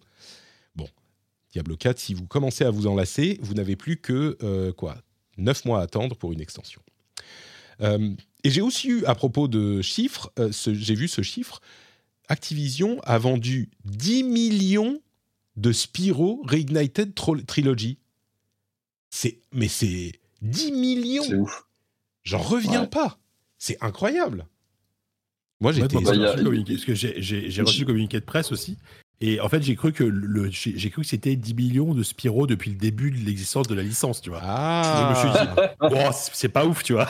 Et non, en fait, non, c'est juste Ah pour oui, un c'est seul bien jeu, ça. C'est bien. Reunited Trilogy. Ouais, ouais j'ai Ouais, vu passer ouais. aussi, sur le, sur le cul. Mais je pense que, parce qu'au-delà de l'effet nostalgie, parce qu'il y a plein de gens qui ont acheté Spyro parce qu'ils l'ont connu à l'époque. Enfin, moi, j'ai sauté dessus hein, quand c'est quand c'est sorti. J'étais ado quand les premiers sont sortis. Enfin, c'est des jeux qui, que, que j'aime beaucoup. Mais il y a juste le fait que ce- c'est des bons jeux pour la jeunesse, en fait. Hein. Euh, moi, là, je- mon, mon, mon fils est encore un peu petit quand même. Pour, euh, il a du mal encore à synchroniser ce qu'il regarde et ce qu'il fait avec ses mains. Mais euh, c'est c'est des jeux à qui tu peux, tu peux filer à, à, à des petits. C'est c'est trop bien, quoi, parce que c'est coloré, c'est mignon, c'est simple à prendre en main, c'est réactif, tu sais ce qu'il faut faire globalement. Enfin, c'est pour les, pour les gosses, enfin, c'est des jeux parfaits, quoi. Autant, tu vois, je, je dirais un Mario 64 ou les autres Mario en 3D, t'as quand même une complexité dans les mouvements, dans les trucs que t'as à faire, etc. Spyro, c'est hyper basique, et tout ce que ça fait, ça fait, ça le fait hyper bien. Pour les gosses, c'est c'est des jeux idéaux. Donc, faudrait voir s'ils ont pas vendu des packs, parce que du coup, des fois, les jeux, euh, ils les, ils les comptent, c'était les ventes de jeux, ils les comptent dans les, avec les, avec les packs. Ils peuvent filouter aussi comme ça, nos, nos amis Mm. constructeurs et éditeurs. Donc, ça se trouve, il y a eu un pack à un moment PlayStation 4, euh, il y avait euh, Spyro qui était offert en bundle avec, donc C'est possible, ouais. peut-être que tu vois, ça a un peu biaisé les trucs, je sais pas, mais euh, 10 millions, enfin, c'est c'est ma boule. Je trouve ça trop bien parce que ça, ça, ça peut encourager, tu vois, à faire revenir d'autres gloires du passé comme ça de, de, de la fin des années 90. Là, je sais qu'il y, a des- il y a des gens qui attendent très, très fort. Comment ça s'appelait euh, le crocodile, la croque? Euh, comme en euh, je sais Ouais, pas s'il fera s'il dix- fera 10 millions, croque, mais. On va avoir pas Gex ou Gex. 10 millions. Gex Ah, Gex, ouais. Euh, et Rascal. C'est encore une chose. Mais tous ces jeux à mascotte entre euh, voilà, de, de Ouais. 90, là, c'est- il y en a, il y en a plein Comment s'appelle ce jeu avec qui un chat, le- ce jeu avec un chat sur Xbox où tu pouvais remonter le temps là, non? Ah, Ah, euh, ça c'était. euh, Ah, Putain, je sais plus me- comment ça s'appelait. Ah. Ah, c'est pas Jinx, Blinks, Blinks. Blinks. Ouais, Ah, ouais, c'est Blitz de, de, de, de, de- de Time Encounter, je sais plus quoi. Pour la petite histoire, à l'époque, il y a des gens de chez Microsoft qui mettaient la grosse pression à Bungie en leur disant que euh, le, le, le- le jeu, la Blink, se vendrait mieux que Halo, qu'ils ont intérêt à se bouger le cul pour sortir quelque chose de convenable, etc. Bon, bah voilà. Voilà. Ils ont. Voilà. Ça, a- ça a marché le, le coup de pression. Ah, Bah, comme Peut-être que. Et puis surtout, on voit qu'il y avait des visionnaires chez Microsoft Studio à l'époque. Euh, Peut-être que euh, Activision, du coup, euh, sous la, si jamais le rachat par euh, Microsoft se fait, bah, se remettra à faire du Spyro ou d'autres euh, franchises de ce genre-là. Euh, Final Fantasy XVI va arriver sur PC à un moment et il y a des, DLC euh, d'histoire, pas juste des petits DLC genre euh, challenge, combat, etc. Des vrais DLC qui vont arriver. Donc voilà, si vous voulez plus de Final Fantasy, vous en aurez. On a également une nouvelle. bizarre, mais. Pardon? Non, pardon, je, non, j'en profitais pour, euh, caser mon, dé, mon désamour total. Ah oui, FF16. ton- tu fais partie de ces snobs. On a eu beaucoup de snobisme aujourd'hui, euh, quand même. Donc, euh, ça, on continue sur la lancée. Serez-vous snob vis-à-vis de euh, Megan Fox qui va jouer, comment elle s'appelle? Je sais plus, Nitara dans Mortal Kombat 1 Ah, Écoute, moi, Mortal jeu. Kombat 1, je suis, je suis- Bah, déjà, oui, c'est incroyable, euh, Mortal Kombat 1. Euh, mais je suis, je, suis, je suis curieux de tester, moi. C'est- marrant, je trouve, les Mortal Kombat. On est d'accord. Euh, Non, et puis- c'est- même un objet assez marrant à étudier, euh, sachant que c'est vraiment, si je me gourre pas, c'est de loin le jeu vidéo euh, de combat le plus vendu aux États-Unis. Ah, de Genre loin. devant les streets Oui, oui. et tout, je crois. Ah, il fait Et des donc, chiffres hallucinants. vraiment. Ouais, c'est ça, ouais, c'est un truc presque. On en entend beaucoup parler en Europe aussi, mais sans peut-être saisir la mesure du, de- du succès du truc euh, aux États-Unis. Et, et c'est c'est marrant. Après, c'est c'est jamais des jeux sur lesquels je peux rester très longtemps, mais, euh, mais c'est marrant Bah à découvrir un petit peu.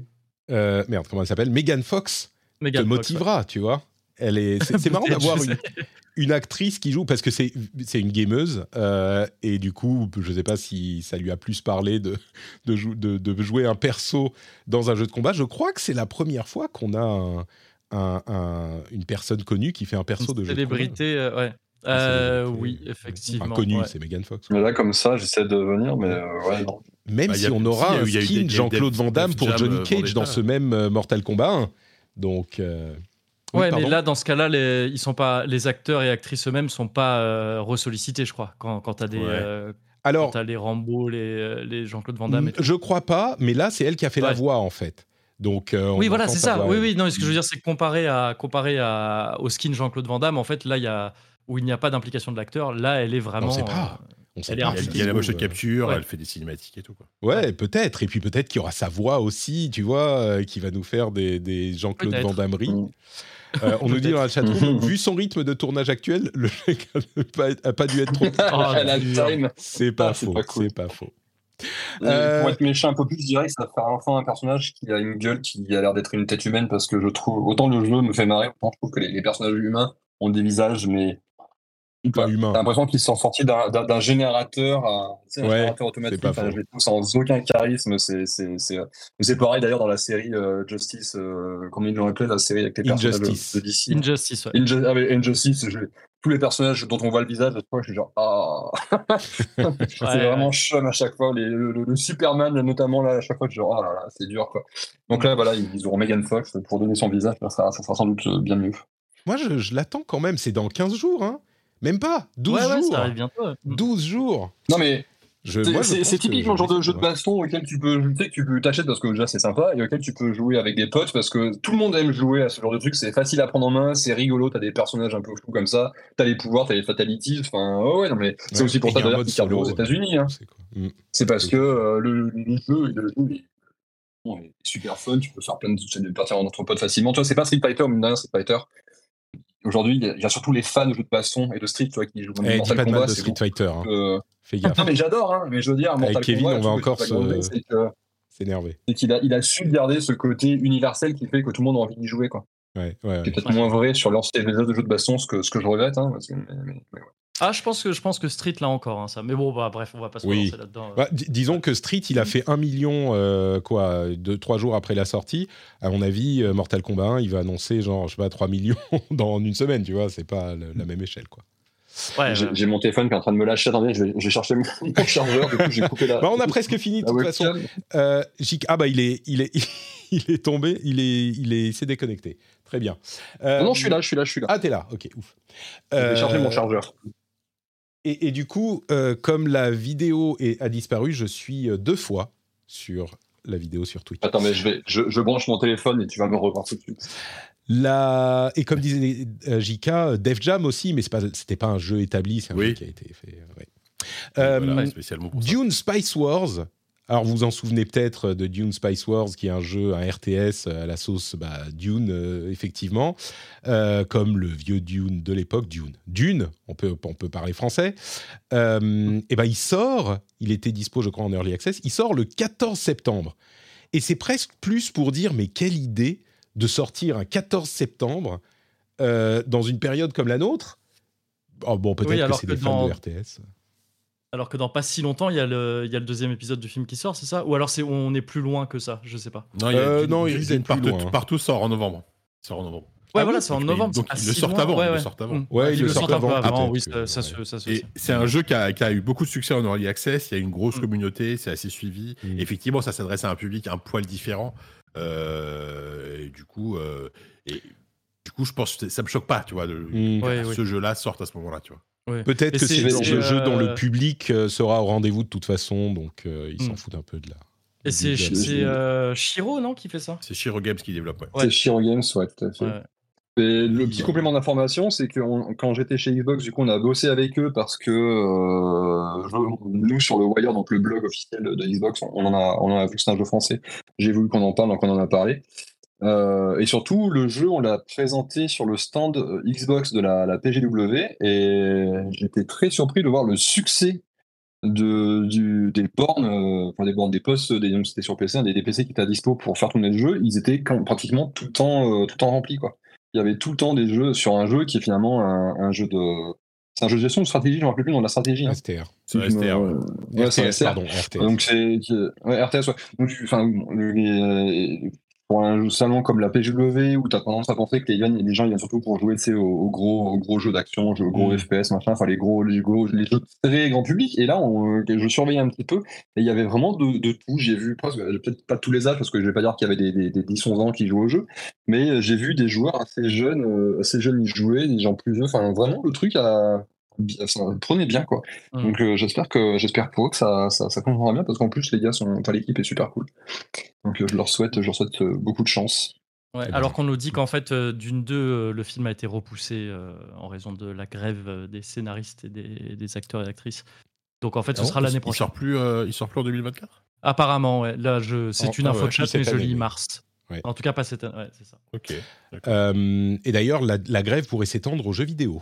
Euh, Oui. La grève des, Ouais. D'une manière assez logique, hein, finalement, vu que ça. Ah, mais oui, c'est vrai, en plus, je l'avais vu le truc passer. des acteurs, Ouais. les, les acteurs, sort actrices en- et, et scénaristes euh, pourraient Bah, par exemple, Megan- aussi. Megan Fox est a priori une social traître. Donc. euh, Moi, je pense qu'elle a fait son truc avant, tu vois. Mais elle a fait. oui, c'est- oui, On ne oui, sait pas si elle a fait la promo en direct. La vidéo était peut-être Ouais. déjà enregistrée. Oui, Euh, oui, non, mais bien sûr. Donc on va voir, allons voir sur son compte Twitter. Si elle a dit euh, Mortal Kombat 1 c'est bien, là tu peux l'accabler de, de, de tous les mots de sa trahison. Euh, Je sais- pas si vous voulez. J'ai vu passer un truc que je ne comprends pas. Je comprends pas l'importance. C'est Vampire the Masquerade Bloodlines 2 qui revient. Et j'ai Ultra vu un tweet de JK qui disait Oh, mais c'est incroyable ce qui s'est passé, machin. Donc je l'ai mis ici, la news, pour qu'il nous explique parce que j'ai pas compris. C'est- ces joueurs qui jouent sur console, c'est pas possible. Euh, non, mais je déconne, mais, mais non, mais, en Non, mais fait- tu vois, en au bout de quatre titres, genre Vampire, The Masquerade, Bloodlines 2, au bout d'un moment, tu m'as perdu, je suis plus. Quoi. Non, mais ra- ra- rapidement, le Vampire Bloodline, c'était un, jeu de rôle euh, dé- développé par Troika, donc qui était euh, un studio un peu culte, entre guillemets, dans, sur, PC au début des années 2000. Euh, c'était un excellent jeu qui était blindé de bugs, mais c'était un truc un peu fou. Ça fait, donc très très longtemps qu'on attendait la suite, qui a, été lancé en développement il y a déjà 5 ou 6 ans. Ça a été un développement, elle, terrible. Le, le- le jeu a été. Donc c'est Paradox hein, qui a récupéré la licence. Et donc ça faisait plusieurs, euh, ça faisait au moins un an qu'on qu'on- qu'on avait appris que le jeu avait été rebooté, euh, qu'on qu'on avait plus de nouvelles, etc. Et donc, là, mais ce qui ce qui est super surprenant, c'est le choix du studio. Euh, le studio qui, qui va développer cette suite, c'est The Chinese, Room- The Chinese Room. Et The Chinese Room, c'est des spécialistes, euh, ce que ce qu'on appelle vulgairement, enfin vulgairement, basiquement, euh, des walking simulators. C'est euh, Everybody's Got to the Rapture, c'est euh, c'est Still Wakes the Deep qui va sortir dans pas longtemps. C'est- des jeux ultra narratifs euh, avec peu de gameplay. Et euh, voir The Chinese Room reprendre un jeu comme ça, c'est hyper surprenant parce qu'ils ont aucun, euh, ils ont aucun euh, ba- ba- bagage, en tout cas, pour développer des RPG. Par contre, en termes de narration, en termes d'écriture, ils sont super bons. Donc, je, suis- je suis très curieux de voir ce qu'ils vont en faire parce que, euh, parce que je m'attendais pas du tout à voir un studio comme ça reprendre, re- reprendre ce, ce projet-là. quoi. Bah, écoute, on aura, euh, on verra ce que ça donne à- en 2024.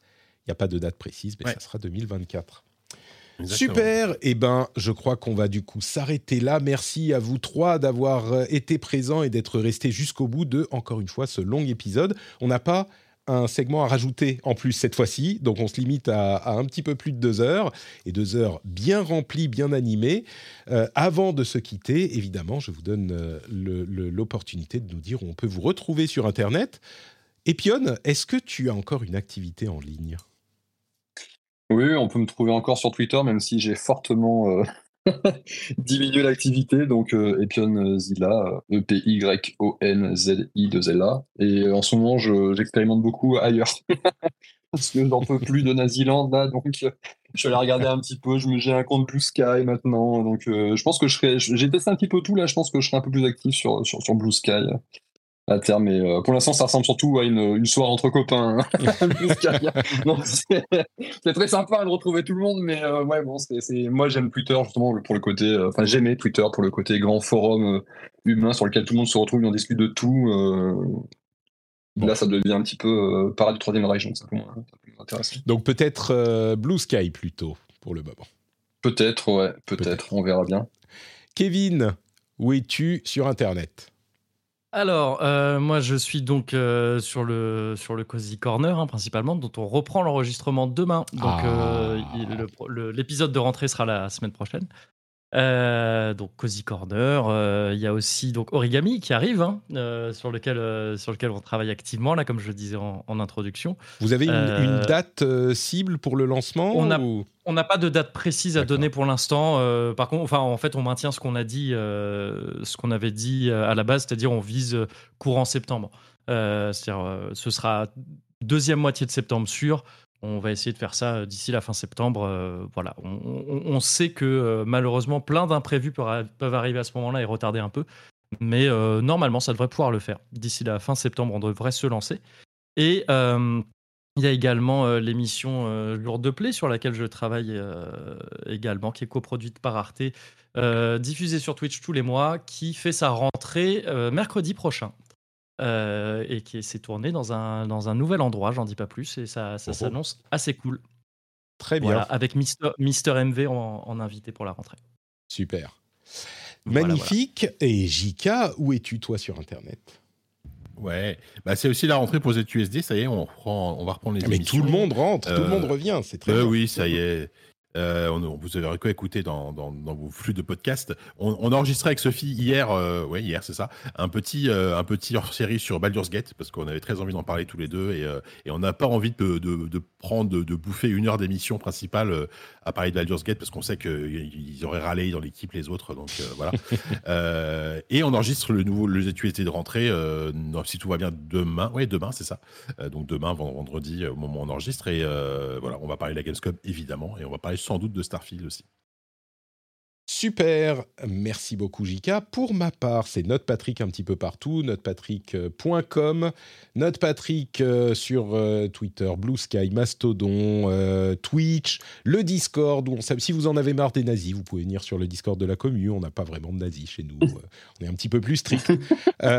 et vous pouvez aussi retrouver le Patreon sur patreon.com slash rdvjeux pour soutenir l'émission. Si tous ces liens vous font tourner la tête, sachez qu'ils sont dans les notes de l'émission. Donc c'est vraiment pas dur. Vous allez dans votre app de podcast, vous allez jusqu'aux notes et là vous avez tous les liens directement accessibles, y compris celui du Patreon que vous pouvez, auquel vous pouvez souscrire depuis votre portable également. Donc même pas besoin d'attendre de mettre les clés dans le bol et que ça fasse cling et que euh, ça vous vrille le cerveau en vous disant oh non cling j'ai entendu il faut vite que je, je pense à Patrick. Même pas besoin. Vous allez sur votre téléphone et c'est vite fait.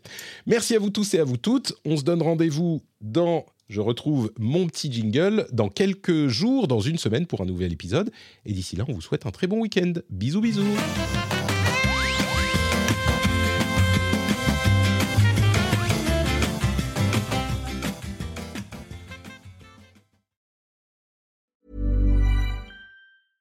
Hi, I'm Dori Shafrir. And I'm Kate Spencer. And we are the hosts of Forever 35. And today, we're talking about Club Med, the best all inclusive getaway for families. Today, Club Med has nearly 70 resorts worldwide, from beachside resorts in the Caribbean and Mexico to magical locations in the Maldives and Morocco to ski resorts in the mountains from Canada to the Alps. Between their all inclusive family programming, wellness offerings, land and water sports, and their French heritage inspired food and drink offerings, Club Med is the best way to elevate your family getaway, no matter which location you're at. To learn more, visit clubmed.us.